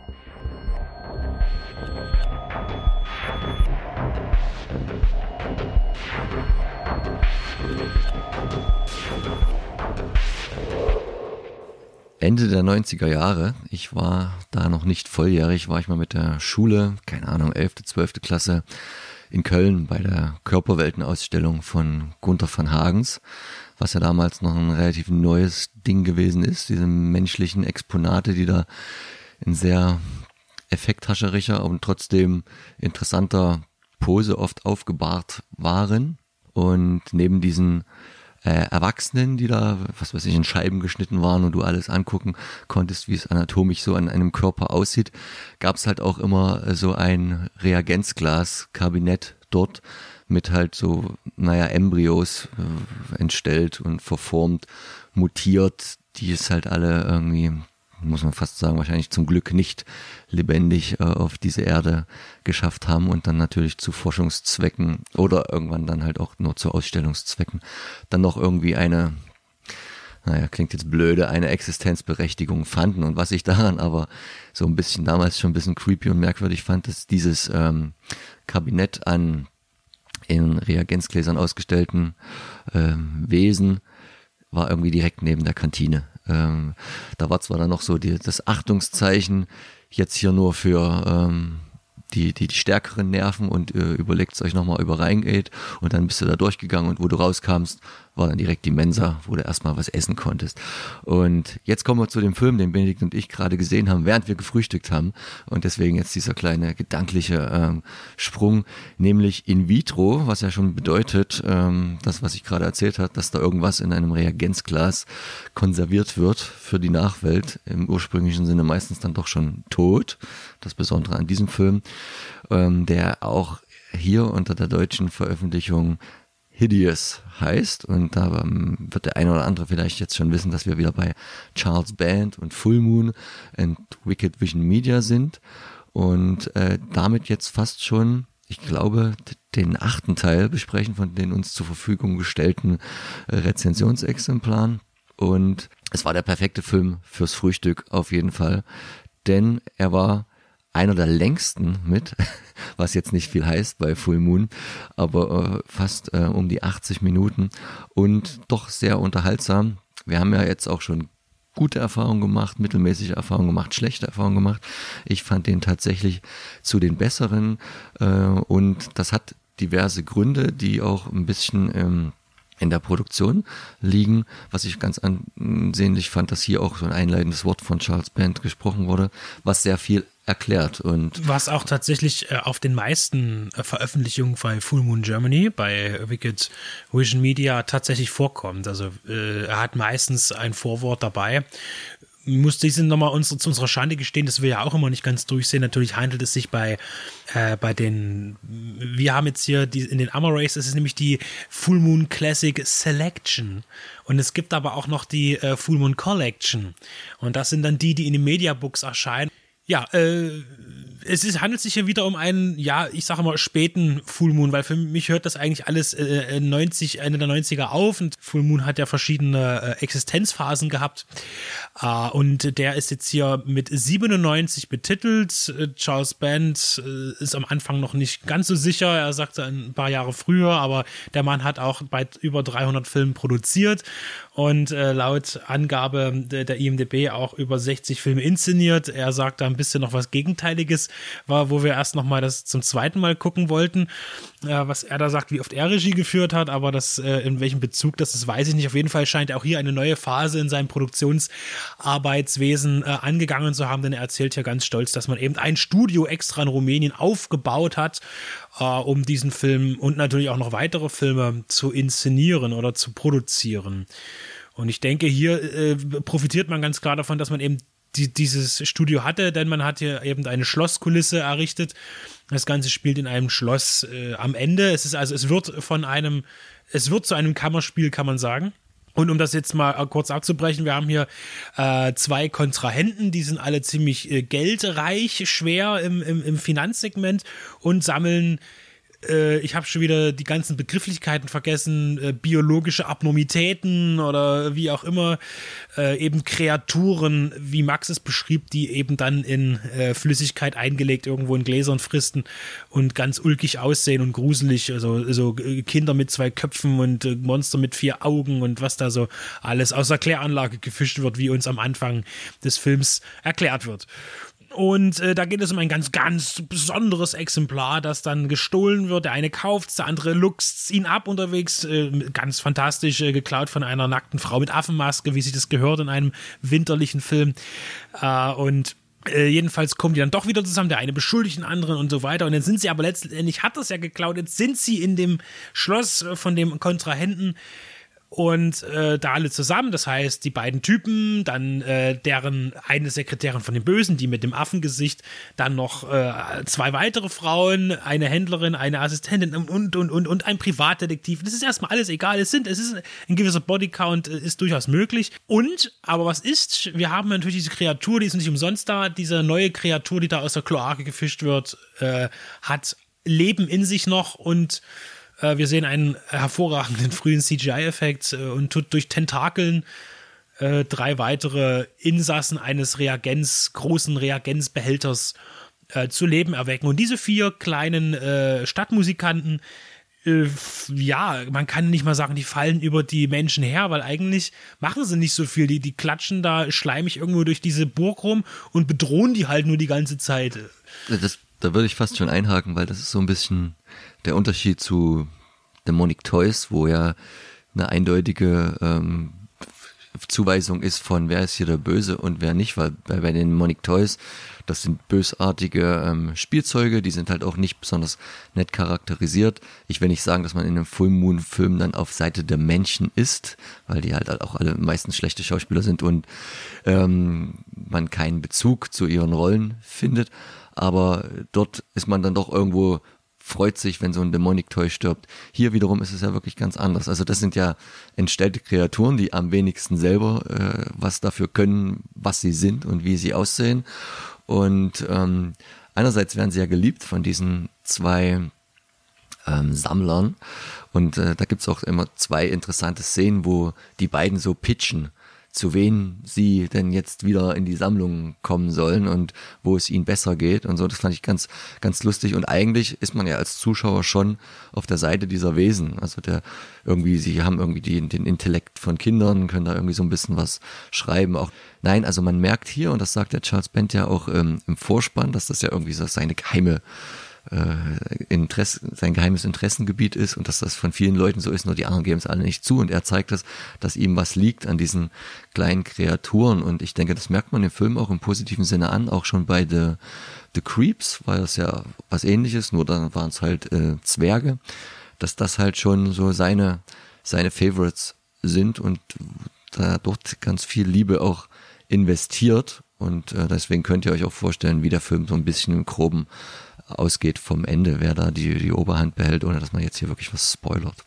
Man hat hier die Effekte, die Creature-Effekte äh, äh doch eher am Dunkeln belassen wenn dann die, äh, ja, die Wesen aktiv werden, sind sie immer eigentlich, man sieht, wenn man sie sieht, immer nur von Schatten umrungen. Man sieht eigentlich nie ein ganzes Wesen, so wirklich richtig.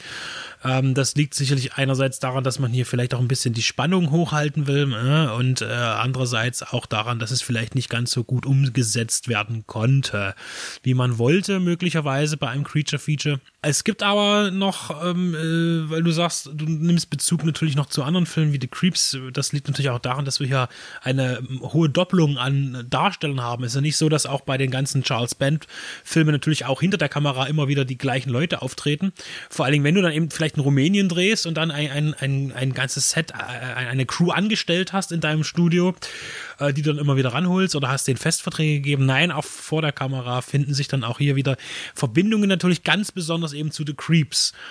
Äh, vor allen Dingen bei, bei, der weiblichen, bei einer weiblichen Rolle zum Beispiel, also muss man auch hier sagen, tatsächlich wird äh, eine, die Sekretärin von der, ja, ich sag mal so, von der Wesenshändlerin, die immer äh, ihren Kontakt zur Kloake hat, wo auch immer die immer herkommen, die Wesen, äh, und die ist aber so blöd dargestellt, so dumm, ähm, natürlich ist das hier gewollt, übertrieben, aber das nervt total, dass man sagt, oh, nee, es ist wirklich äh, auch mit diesen, mit dieser leiernden, quiekigen Stimme und, und, und völlige ähm, Bildungsferne, dass man sagt, ich, das ist halt wieder so, ja, äh, ich will jetzt nicht wieder von einem schlechten Frauenbild reden. Das ist irgendwie, äh, ja, das passt nicht. Also selbst wenn es jetzt eine männliche Rolle gewesen wäre, aber hier wiegt es halt schwerer, weil eben die Blondine hier wieder vorgehalten wird als das äh, Prestige-Exemplar einer nicht ganz äh, logisch funktionierenden Person. Du hast halt drei, drei Frauen in dem Film und ja, die kommen, stimmt. die kommen halt alle nicht, nicht gut weg auf unterschiedliche Art und Weisen. Man muss aber Charles Band äh, zurechthalten. Und das meinte ich auch, dass er eigentlich auf der Seite der, der kleinen Kreaturen ist, dass, dass die Menschen sind jetzt alle nicht besonders gut nee, oder nein, positiv also die Männer auch nicht. Auch die Männer sind entweder Idioten oder Psychopathen oder Sammler. Und, und bei den Frauen ist es halt so, du hast das dumme Blondchen, die Sekretärin, du hast die umtriebige, geldgierige, kettenrauchende in dem Fall dunkelhaarige Geschäftsfrau, die über Leichen geht. Und dann hast du halt noch die immer nackt rumrennende, ähm, sehr als sich selber, also ich habe nichts gegen Prostituierte und ich bin teuer und also die sich selber extrovertiert als, als, und ordentlich Eier als als als als als Nutte Prostituierte da dargestellt ist, ähm, ohne dass das jetzt Grund per se erstmal was Schlechtes ist, aber zumindest Menschen kommen hier allgemein nicht gut weg. Und wie du schon sagtest, diese Rhonda Griffin, die spielt halt auch in dem The Creeps mit, der in meinen Augen zu einer sehr ähnlichen Zeit, wenn im gleichen Jahr entstand und wahrscheinlich auch logischerweise dann in dem Studio da in Rumänien. Ich denke, wenn wir hier die Sets vergleichen würden ein bisschen, da würden wir da auch noch bei anderen Filmen ganz gut in die Richtung gehen. Ich sage nur Castle Freak, der äh, etwas davor entstanden ist. Ich denke, das fällt da alles in die gleiche Kerbe. Die kriegt auch, auch wenn sie nicht im Großen und Ganzen für die Nacktszenen ähm, verantwortlich ist, die naja, ich sag jetzt mal in Anführungszeichen die erotischste Szene, äh, wo ich gar nicht weiß, ob es ihr, ihr eigener Nippel ist, ihre eigene Brustwarze, die man sieht, äh, wo dann im Traum von einer der kleinen Kreaturen äh, etwas dran, babyhaft dran geleckt wird, bis sie dann aufwacht und voller Schrecken feststellt, äh, was sie da gerade so erotisiert hat äh, im Schlafe. Ähm, das ist tatsächlich die, die, die, das meiste an Erotik.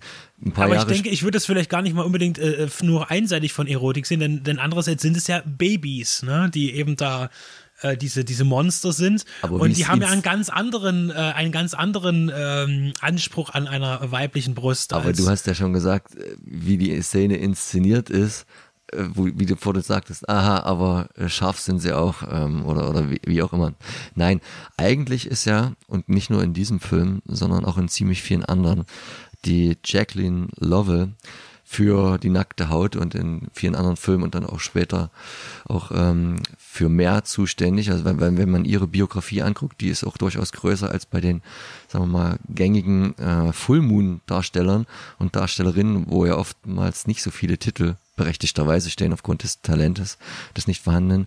Nein, die Dame spielt äh, auch, und da weiß ich jetzt nicht, ob sie dann nur ähm, als Schauspielerin mitwirkte oder auch ähm, selber Hand angelegt hat, auch in, mit, in Pornofilmen mit, in Erotikfilmen und hat sich dann hinten raus aus ihrer Karriere, sie ist jetzt erst paar 40, so versucht ein bisschen Richtung Fernsehen und seriös zu bewegen, wenn es dann halt mit dem einschlägigen Drehs äh, vom Bedarf her äh, nicht mehr so gut geklappt hatte.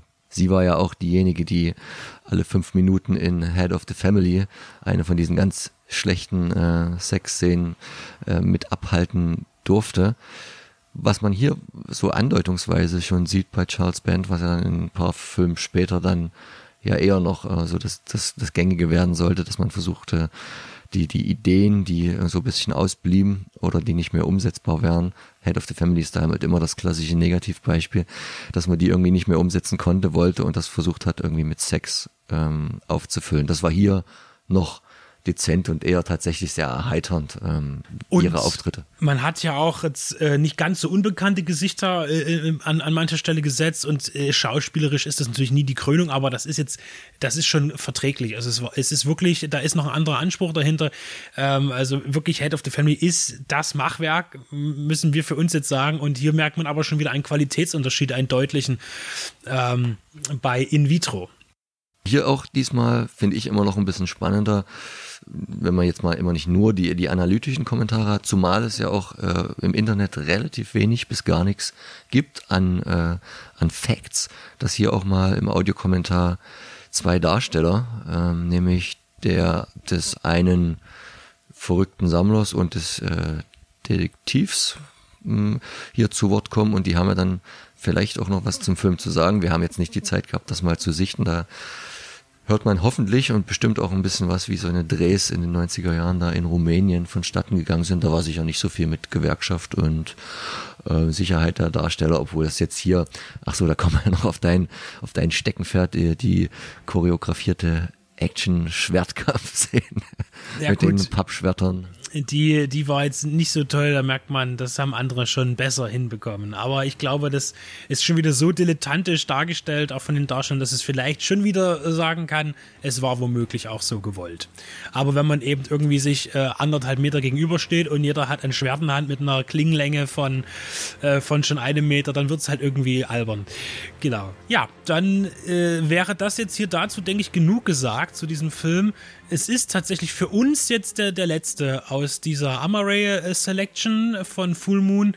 Wir hatten viele interessante Einblicke gehabt und sind froh, die gesehen zu haben. Und würden uns freuen, falls sie weitergeht, da auch weiterhin äh, die Sammlung von Benedikt, der hat jetzt alles schön, ihr guckt auf das Foto nebeneinander in der Wand stehen. Also wenn es da weitergeht, äh, sind wir natürlich auch interessiert, da nicht nur aus äh, komplettistischen Ansätzen äh, das weiter zu verfolgen.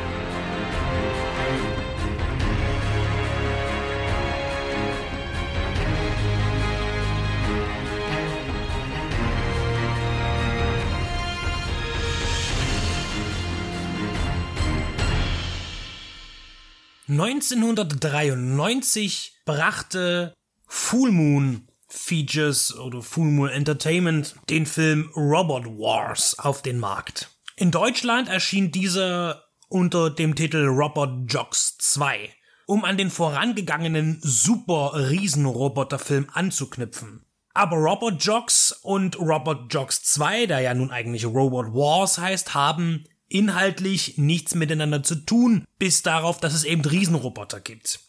Es ist eigentlich auch völlig egal, ob die Filme jetzt zusammenhängen oder nicht, denn Robot Jogs und Robot Wars sind vom gleichen Team erstellt worden, genauso wie ein weiterer Film 1990, Crash and Burn, der genau die gleichen Attribute nutzt. Und äh, natürlich ist das alles herum passiert um Charles Band und seinen Produktionsfirmen.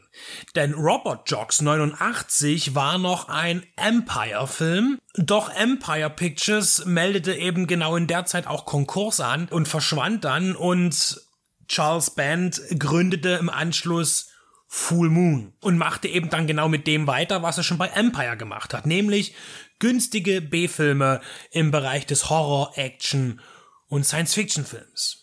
Um jetzt auf Robot Wars einzugehen, möchte ich trotzdem noch ganz kurz erklären, was in Robot Jocks eigentlich war. Wir haben also dort ähm, ein, ein Szenario 50 Jahre nach einem nuklearen Holocaust, die Welt ist zerstört. Und man hat sich so darauf geeinigt, dass man jetzt keine Kriege mehr führen möchte äh, in der Weltgemeinschaft, aber man, es gibt natürlich immer noch Konflikte, auch Territorien werden noch bestritten und diese Streitigkeiten werden dadurch geregelt, dass eben äh, aus den äh, zwei Nationen, die Streit haben, zwei Riesenroboter gegeneinander antreten, die von Menschen gesteuert werden. Das heißt, diese Menschen, diese Robot-Jockeys, sitzen in den Maschinen drin und steuern die da. Das Konzept ist dann später natürlich auch in Pacific Rim wieder aufgegriffen worden, der das Thema auch mit Kaiju-Elementen mixt und einem, ja, jüngeren Publikum nochmal zugeführt wurde. Das war auch so eine Kaltkriegsgeschichte. Natürlich gibt es da die, die Konföderation, das ist dann die, die russisch geprägte Seite und dann gibt's eben äh, das Bündnis, was so die Amerikaner, die US-Amerikaner sind. Und das sind natürlich die Guten in dem Film. Diese ganze Idee ist auch ein alter Hut. Das war schon in den 30er Jahren gab es da einen französischen äh, Militäringenieur und Strategen, Félix Gaston Coutier, der schon die Idee hatte, dass irgendwann mal äh, äh, riesige Roboter gegeneinander antreten werden, anstatt eben äh, Kriege mit vielen Menschen zu führen.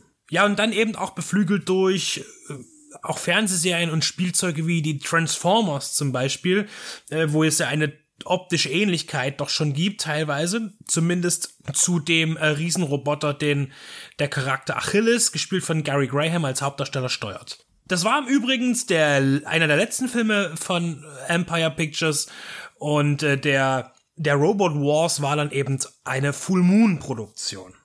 Es geht also um irgendwie den Kalten Krieg im 21. Jahrhundert und auch um Verrat und Heldentum und natürlich jede Menge Action, denn diese Roboterkämpfe sind natürlich äh, hervorragend mit Stop-Motion-Sequenzen und Modelltrick und auch mit Matte-Paintings im Hintergrund wunderbar gestaltet äh, und abgefilmt. Hierfür verantwortlich, genauso wie auch in dem Robot Wars, ist der Trickkünstler David Allen, der in den verschiedensten Bereichen tätig war, also auch im, im, im B-Film vor allen Dingen, natürlich auch für, für Empire, dann auch bei Ghoulies und, und Trancers, aber auch segmenthaft bei Unheimliche Schattenlichter oder Das Tier. Flash Gordon ist auch ein Film, bei dem er beteiligt war, auch Big-Budget-Sachen kamen dazwischen, wie Willow zum Beispiel und auch in den Puppet Master Sequels war er hin und wieder beschäftigt. Kommen wir nun aber ganz zu Robot Wars, jetzt erschienen bei Wicked Media, Wicked Vision, ist eine ganz feine kurze Sache, 72 Minuten und der Film schafft dramaturgisch alles. Ja, also äh, natürlich haben wir hier keine tiefgreifende Dramaturgie. Ähm, es ist auch so, dass der Film einige Sachen aufgreift, die dann einfach fallen gelassen werden. Ähm, es geht äh, prinzipiell darum, als erstes, dass es keinen Bezug gibt inhaltlich zum Robot Jocks, denn die Filme gehören nicht zusammen. Tatsächlich hat der deutsche VHS-Verleih VPS, wo der Film erschienen ist dann damals, Szenen, also Action-Szenen aus Robot Jocks vor den Film geschnitten um eine Verbindung herzustellen, weil er den Film ja Robot Jocks 2 genannt hat. Äh, diese dieser VHS-Vorgang äh, ist übrigens auch auf der Blu-ray von Wicked Vision äh, zu sehen als Bonusmaterial. Aber wir reden ja jetzt von dem eigentlichen Film und der hat nichts mit Robert Jocks zu tun. Wir haben auch hier das Szenario, dass es einen Krieg gab und die Welt ist zerstört, aber man lebt in Frieden. Offiziell. Und äh, es gibt eben auch diese ganzen Roboter nicht mehr und so. Das ist alles weg und diese ganzen Kampfmaschinen sind verbannt und äh, die Waffen auch. Jetzt haben wir hier aber noch ein Modell, das ist der ähm, Mars 2. Das ist ein skorpionartiges äh, Roboterwesen, bewegt sich eben auf sechs Beinen fort, hat auch so einen Skorpionschwanz, wo dann oben auch ein Laser drauf ist. Und der hat irgendwie komischerweise verschiedene Funktionen. Einerseits äh, ist es irgendwie ein, ein Touristenattraktion, also man kann da als Passagier drauf in, in, in einer Kabine mitreisen und durch die verseuchte Wüste ähm, äh, sich befördern lassen. Und andererseits dient es aber auch als, als Wachorgan, da es ja auch bewaffnet ist, tatsächlich Andererseits beißt sich das wieder mit anderen Darstellungen, dass eigentlich alle da so mehr oder weniger in Frieden leben. Und dann gibt's da aber doch irgendwie Rebellen in der Wüste am Anfang, die dann mit einem Panzer kommen und die werden natürlich platt gemacht. Aber was jetzt da die Intention ist und warum, und die tauchen dann auch nie wieder auf, das ist bloß so äh, ein Vorwand, um eine Action-Szene am Anfang einzubauen, dieser Überfall von diesen Rebellen. Ja, es ist alles ein bisschen schwierig, weil ähm, ja, im Grunde geht es eigentlich nur um den Drake, das ist dieser Roboter-Steuerer, ein total arrogantes, machohaftes Arschloch, der aber dann auch wieder mal Bescheidenheit aufblitzen lässt und auch fürsorgliche Momente hat. Und das alles gespielt im abgefahrenen Overacting von Don Michael Paul, der für das Genre noch wichtig werden sollte, nicht als Darsteller, äh, sondern tatsächlich eher als Regisseur, denn äh, jetzt aktuell ist er damit beschäftigt und auch in den letzten, sagen wir mal, bis zehn Jahren für die B-Sparte von Universal Pictures eben sämtliche äh, Fortsetzungen von anderen Filmen zu inszenieren. Das macht er eben ähnlich wie Roll Renee. Äh, nicht auf dessen Niveau, wie ich finde, aber auch gar nicht so schlecht. Also hier hat er auch Tremors äh, Sequels inszeniert und auch in der Reihe von Dead Race hat er Fortsetzungen gestaltet. Aber hier ist er eben als Schauspieler zu sehen und ihm gegenüber wird ein Love Interest gestellt, eine, ja, Wissenschaftlerin, die mit ihrer befreundeten Journalistin aufdecken will, dass in der Wüste, in dieser verseuchten Wüste, da gibt es so ein, ein Ort, der nennt sich Crystal Vista, äh, da sind wohl Waffen versteckt. Wer aber diese Waffen da lagert und äh, wer sie missbrauchen könnte, das ist überhaupt gar kein Thema. Das ist einfach, äh, das verschwindet. Also es gibt überhaupt keine Gründe, warum Menschen da irgendetwas tun. Es wird nur mal kurz gesagt und dann wieder vergessen. Aber man sucht dann eben trotzdem. Also es ist äh, inhaltlich ein bisschen schwer zu greifen, der Film. Jedenfalls gibt es dann noch die bösen Japaner. Ja, das äh, äh, hier greift man auch ein bisschen rassistisch rein. Da werden auch mal mit Schimpfwörtern um sich geworfen. Ist alles sehr unreflektiert. Und äh, man hat eben dieses Feindbild des Japaners geschaffen, der eigentlich da äh, noch auch so einen Roboter erwerben möchte zu Tourismuszwecken, dann aber den bewaffneten kapert und dann anfängt irgendwas zu suchen und auch zu zerstören, aber was genau und wiederum wofür, das ist wieder, ah, das ist wieder, naja, das wissen wir alles nicht so genau. Und jedenfalls ist dann Drake, der auch auf einmal in der Wüste ist und äh, in einem, äh, ja, Maschinenroboterfrack rumwurstelt, wo ich jetzt gar nicht weiß, woher das kommt und, und warum ist er jetzt da und wird dann auch wieder von Asiaten angegriffen. Ja, und dann äh, ist er aber genau an der richtigen Stelle, um die äh, Frauen zu retten und dann aber auch noch einen der letzten verbliebenen großen Roboter, äh, der unter der Erde gelagert wird, zu finden, dann damit durch die Straße in einer Stadt herauszubrechen und gegen den bösen Japaner anzutreten, der in dem Skorpion ist. Also es ist wirklich Hanebüchen und für 72 Minuten auch eigentlich viel zu wenig Story. Äh, aber egal. Darum geht es auch nicht. Es geht natürlich hier auch wieder mehr und das hat auch Albert Band, der hier Regie geführt hat, also der Vater von Charles, ähm, Band hat hier die Regie hauptsächlich geführt und hat auch gesagt, ja, auch die Liebessequenzen, das ist alles egal. Es ist ein Actionfilm.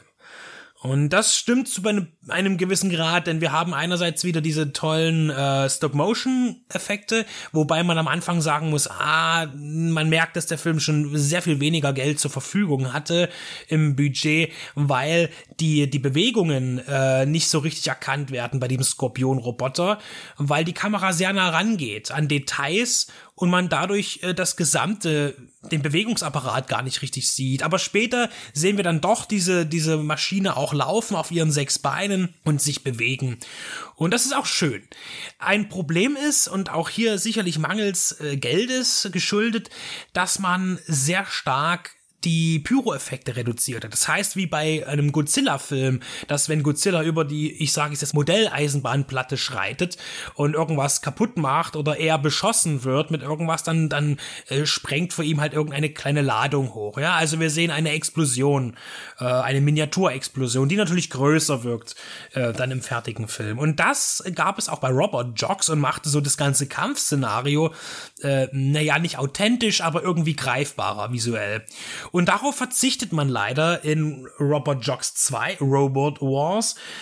Ähm, denn da hat man auch generell, was Handfeuerwaffen angeht und auch die Bewaffnung der, der Maschinen auf Laser gesetzt und da passiert dann eben nichts. Der Laser hat zwar einen Laserstrahl, aber wenn der irgendwo aufschlägt, da passiert nichts. Und auch wenn äh, ein Riesenroboter umfällt, dann äh, plustern sich nicht riesige Staubwolken und Feuerwolken auf, wie man das aus Robot-Jocks kennt, sondern er fällt einfach um. Das heißt, äh, ganz klar, Full Moon hat mit weniger Investment gestartet. Robot Jocks war zu dem Zeitpunkt auch äh, da einer der letzten Empire-Filme und aber auch der teuerste, der da um die sechs bis sieben Millionen Dollar gekostet hatte und das war viel Geld für so einen B-Film. Und man kann, denke ich, sehr gut bei Robot Wars erkennen, wo man weniger Geld investiert hat, dass hier die Grenze erreicht war, auch äh, in den 90ern, was man im B-Film alles machen kann, effekttechnisch. Denn äh, im weiteren Verlauf in den 90er Jahren werden die Qualitäten solcher Filme immer schlechter und man greift immer öfter mehr auf Computereffekte zurück, die eben auch noch nicht gut aussahen, die teilweise heute auch noch nicht gut aussehen, aber das ist eine andere Sache. Und dass hier die Grenze des Machbaren mit, mit, mit Stop Motion und mit handgemachten Effekten war. Das heißt, man konnte es sich einfach nicht mehr leisten. Man hätte es machen können, dann wäre es aber wahrscheinlich doppelt so teuer geworden. Und dafür ist der Film, glaube ich, ein sehr gutes Beispiel. Der Film versucht natürlich auch ein bisschen lustig zu sein. Man legt also auch ähm, Don Michael Paul, der den Drake spielt, eben ja auch ein paar One-Liner in den Mund. Und äh, ja, es gibt dann auch noch mal so ein paar so Eigenwerbung und man, man macht sich selbst über sich lustig. Der Film wird angesiedelt etwa im Jahr 2040 und äh, in dieser äh, ominösen Stadt Crystal Vista, wo man die ja im verseuchten Gebiet liegt, wo aber man als Tourist hin kann und die müssen können da auch ohne Schutzkleidung, aber fassen sie bloß nichts an, also auch wieder so ein bisschen schwierig drehbuchtechnisch. Zum Beispiel an einem Kino vorbeikommt und da läuft eben Puppet Masters 54. Ja, also ähm, da ist jetzt die Realität kommt vielleicht auch dahin, da haben sie ja noch 20 Jahre Zeit. Ein paar Mehrteile sind es ja geworden. Der Robot Jocks ist nicht bei Wicked Vision erschienen, sondern äh, zuletzt bei Explosive Media auf Blu-ray Disc. Der zweite Teil, da er ja nun von Full Moon ist, aktuell natürlich im Programm von Wicked Vision und bietet den Film in einer absolut exzellenten Bildqualität, was das Material hergibt und würzt es noch mit ein paar Extras, äh, zum Beispiel, ich erwähnte schon diesen Videovorspann, der tatsächlich auch interessant ist, äh, um zu begreifen, wie eben diese Vermarktung kam und warum man eben dann auch äh, den Film als Robert Jocks 2 bewertete, der er ja eigentlich nicht ist, aber sein könnte. Da will ich auch gar nicht so hart ins Gericht gehen. Ja, und es gibt noch mal eine kleine Erinnerung an David Allen und seine Arbeit und äh, dann noch ein kleines Feature von Videozone, also eine Art kleine Werbung und Making-of-Geschichte in 10 Minuten. Und noch ein bisschen mehr. Ich muss zugeben, dass im Vergleich zu Robot Jocks mir Robot Wars weniger gut gefallen hat und dennoch bleibt er für Anfang der 90er Jahre ein respektabler B-Film, der wirklich, und wenn wir hier schauen, 1996 gab es dann noch mal so einen Robo-Film, Robo Warriors äh, von Ian Barry. Da taucht dann auch Stuart Gordon als äh, als Creator mit auf, der ja zum Beispiel bei Robot Jocks dann Regie geführt hat, hat ja auch viel mit mit Empire und auch mit Full Moon gemacht und mit den Bands zusammen. und der aber auch völlig losgelöst von dem eigentlichen äh, Thema von Robot Jogs genauso wie Robot Wars funktionieren soll, angeblich, weil am Ende ähneln sich die Filme ja doch alle irgendwie. Und ich muss zugeben, dass ich Robo Warriors nicht gesehen habe, aber da wäre es für mich auch nochmal interessant nachzuschauen, wie sich dort die Effekte entwickelt haben, denn auch hier setzt man nochmal auf äh, handgemachte Tricktechnik wohl im Hauptsächlichen. Also Riesenroboterfilme finde ich immer toll ein, ein sogenannter dritter Teil, und da sind wir wieder bei der Diskrepanz, dass ja eigentlich die Filme nicht zusammengehören, aber es sollte noch einen dritten Film geben in der Kombination, also von Full Moon, wo dann auch Dinosaurier auftreten sollten. Das wäre natürlich eine coole Nummer geworden, aber vielleicht für Mitte der 90er einfach überhaupt nicht realistisch umsetzbar, denn wenn wir dann an Jurassic Park denken, äh, mit exzellenten Effekten, die äh, hätte man in einem B-Film dann eben schlecht umsetzen können in irgendeiner Form, dass das noch ansprechend ist.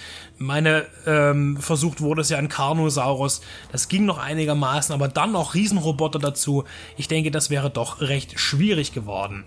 Also aktuell von Wicked Vision Robot Wars in einem tollen Cover-Design auf der auf, im Wendecover äh, zu haben. Auf Blu-ray Disc gilt es ab nun zu entdecken.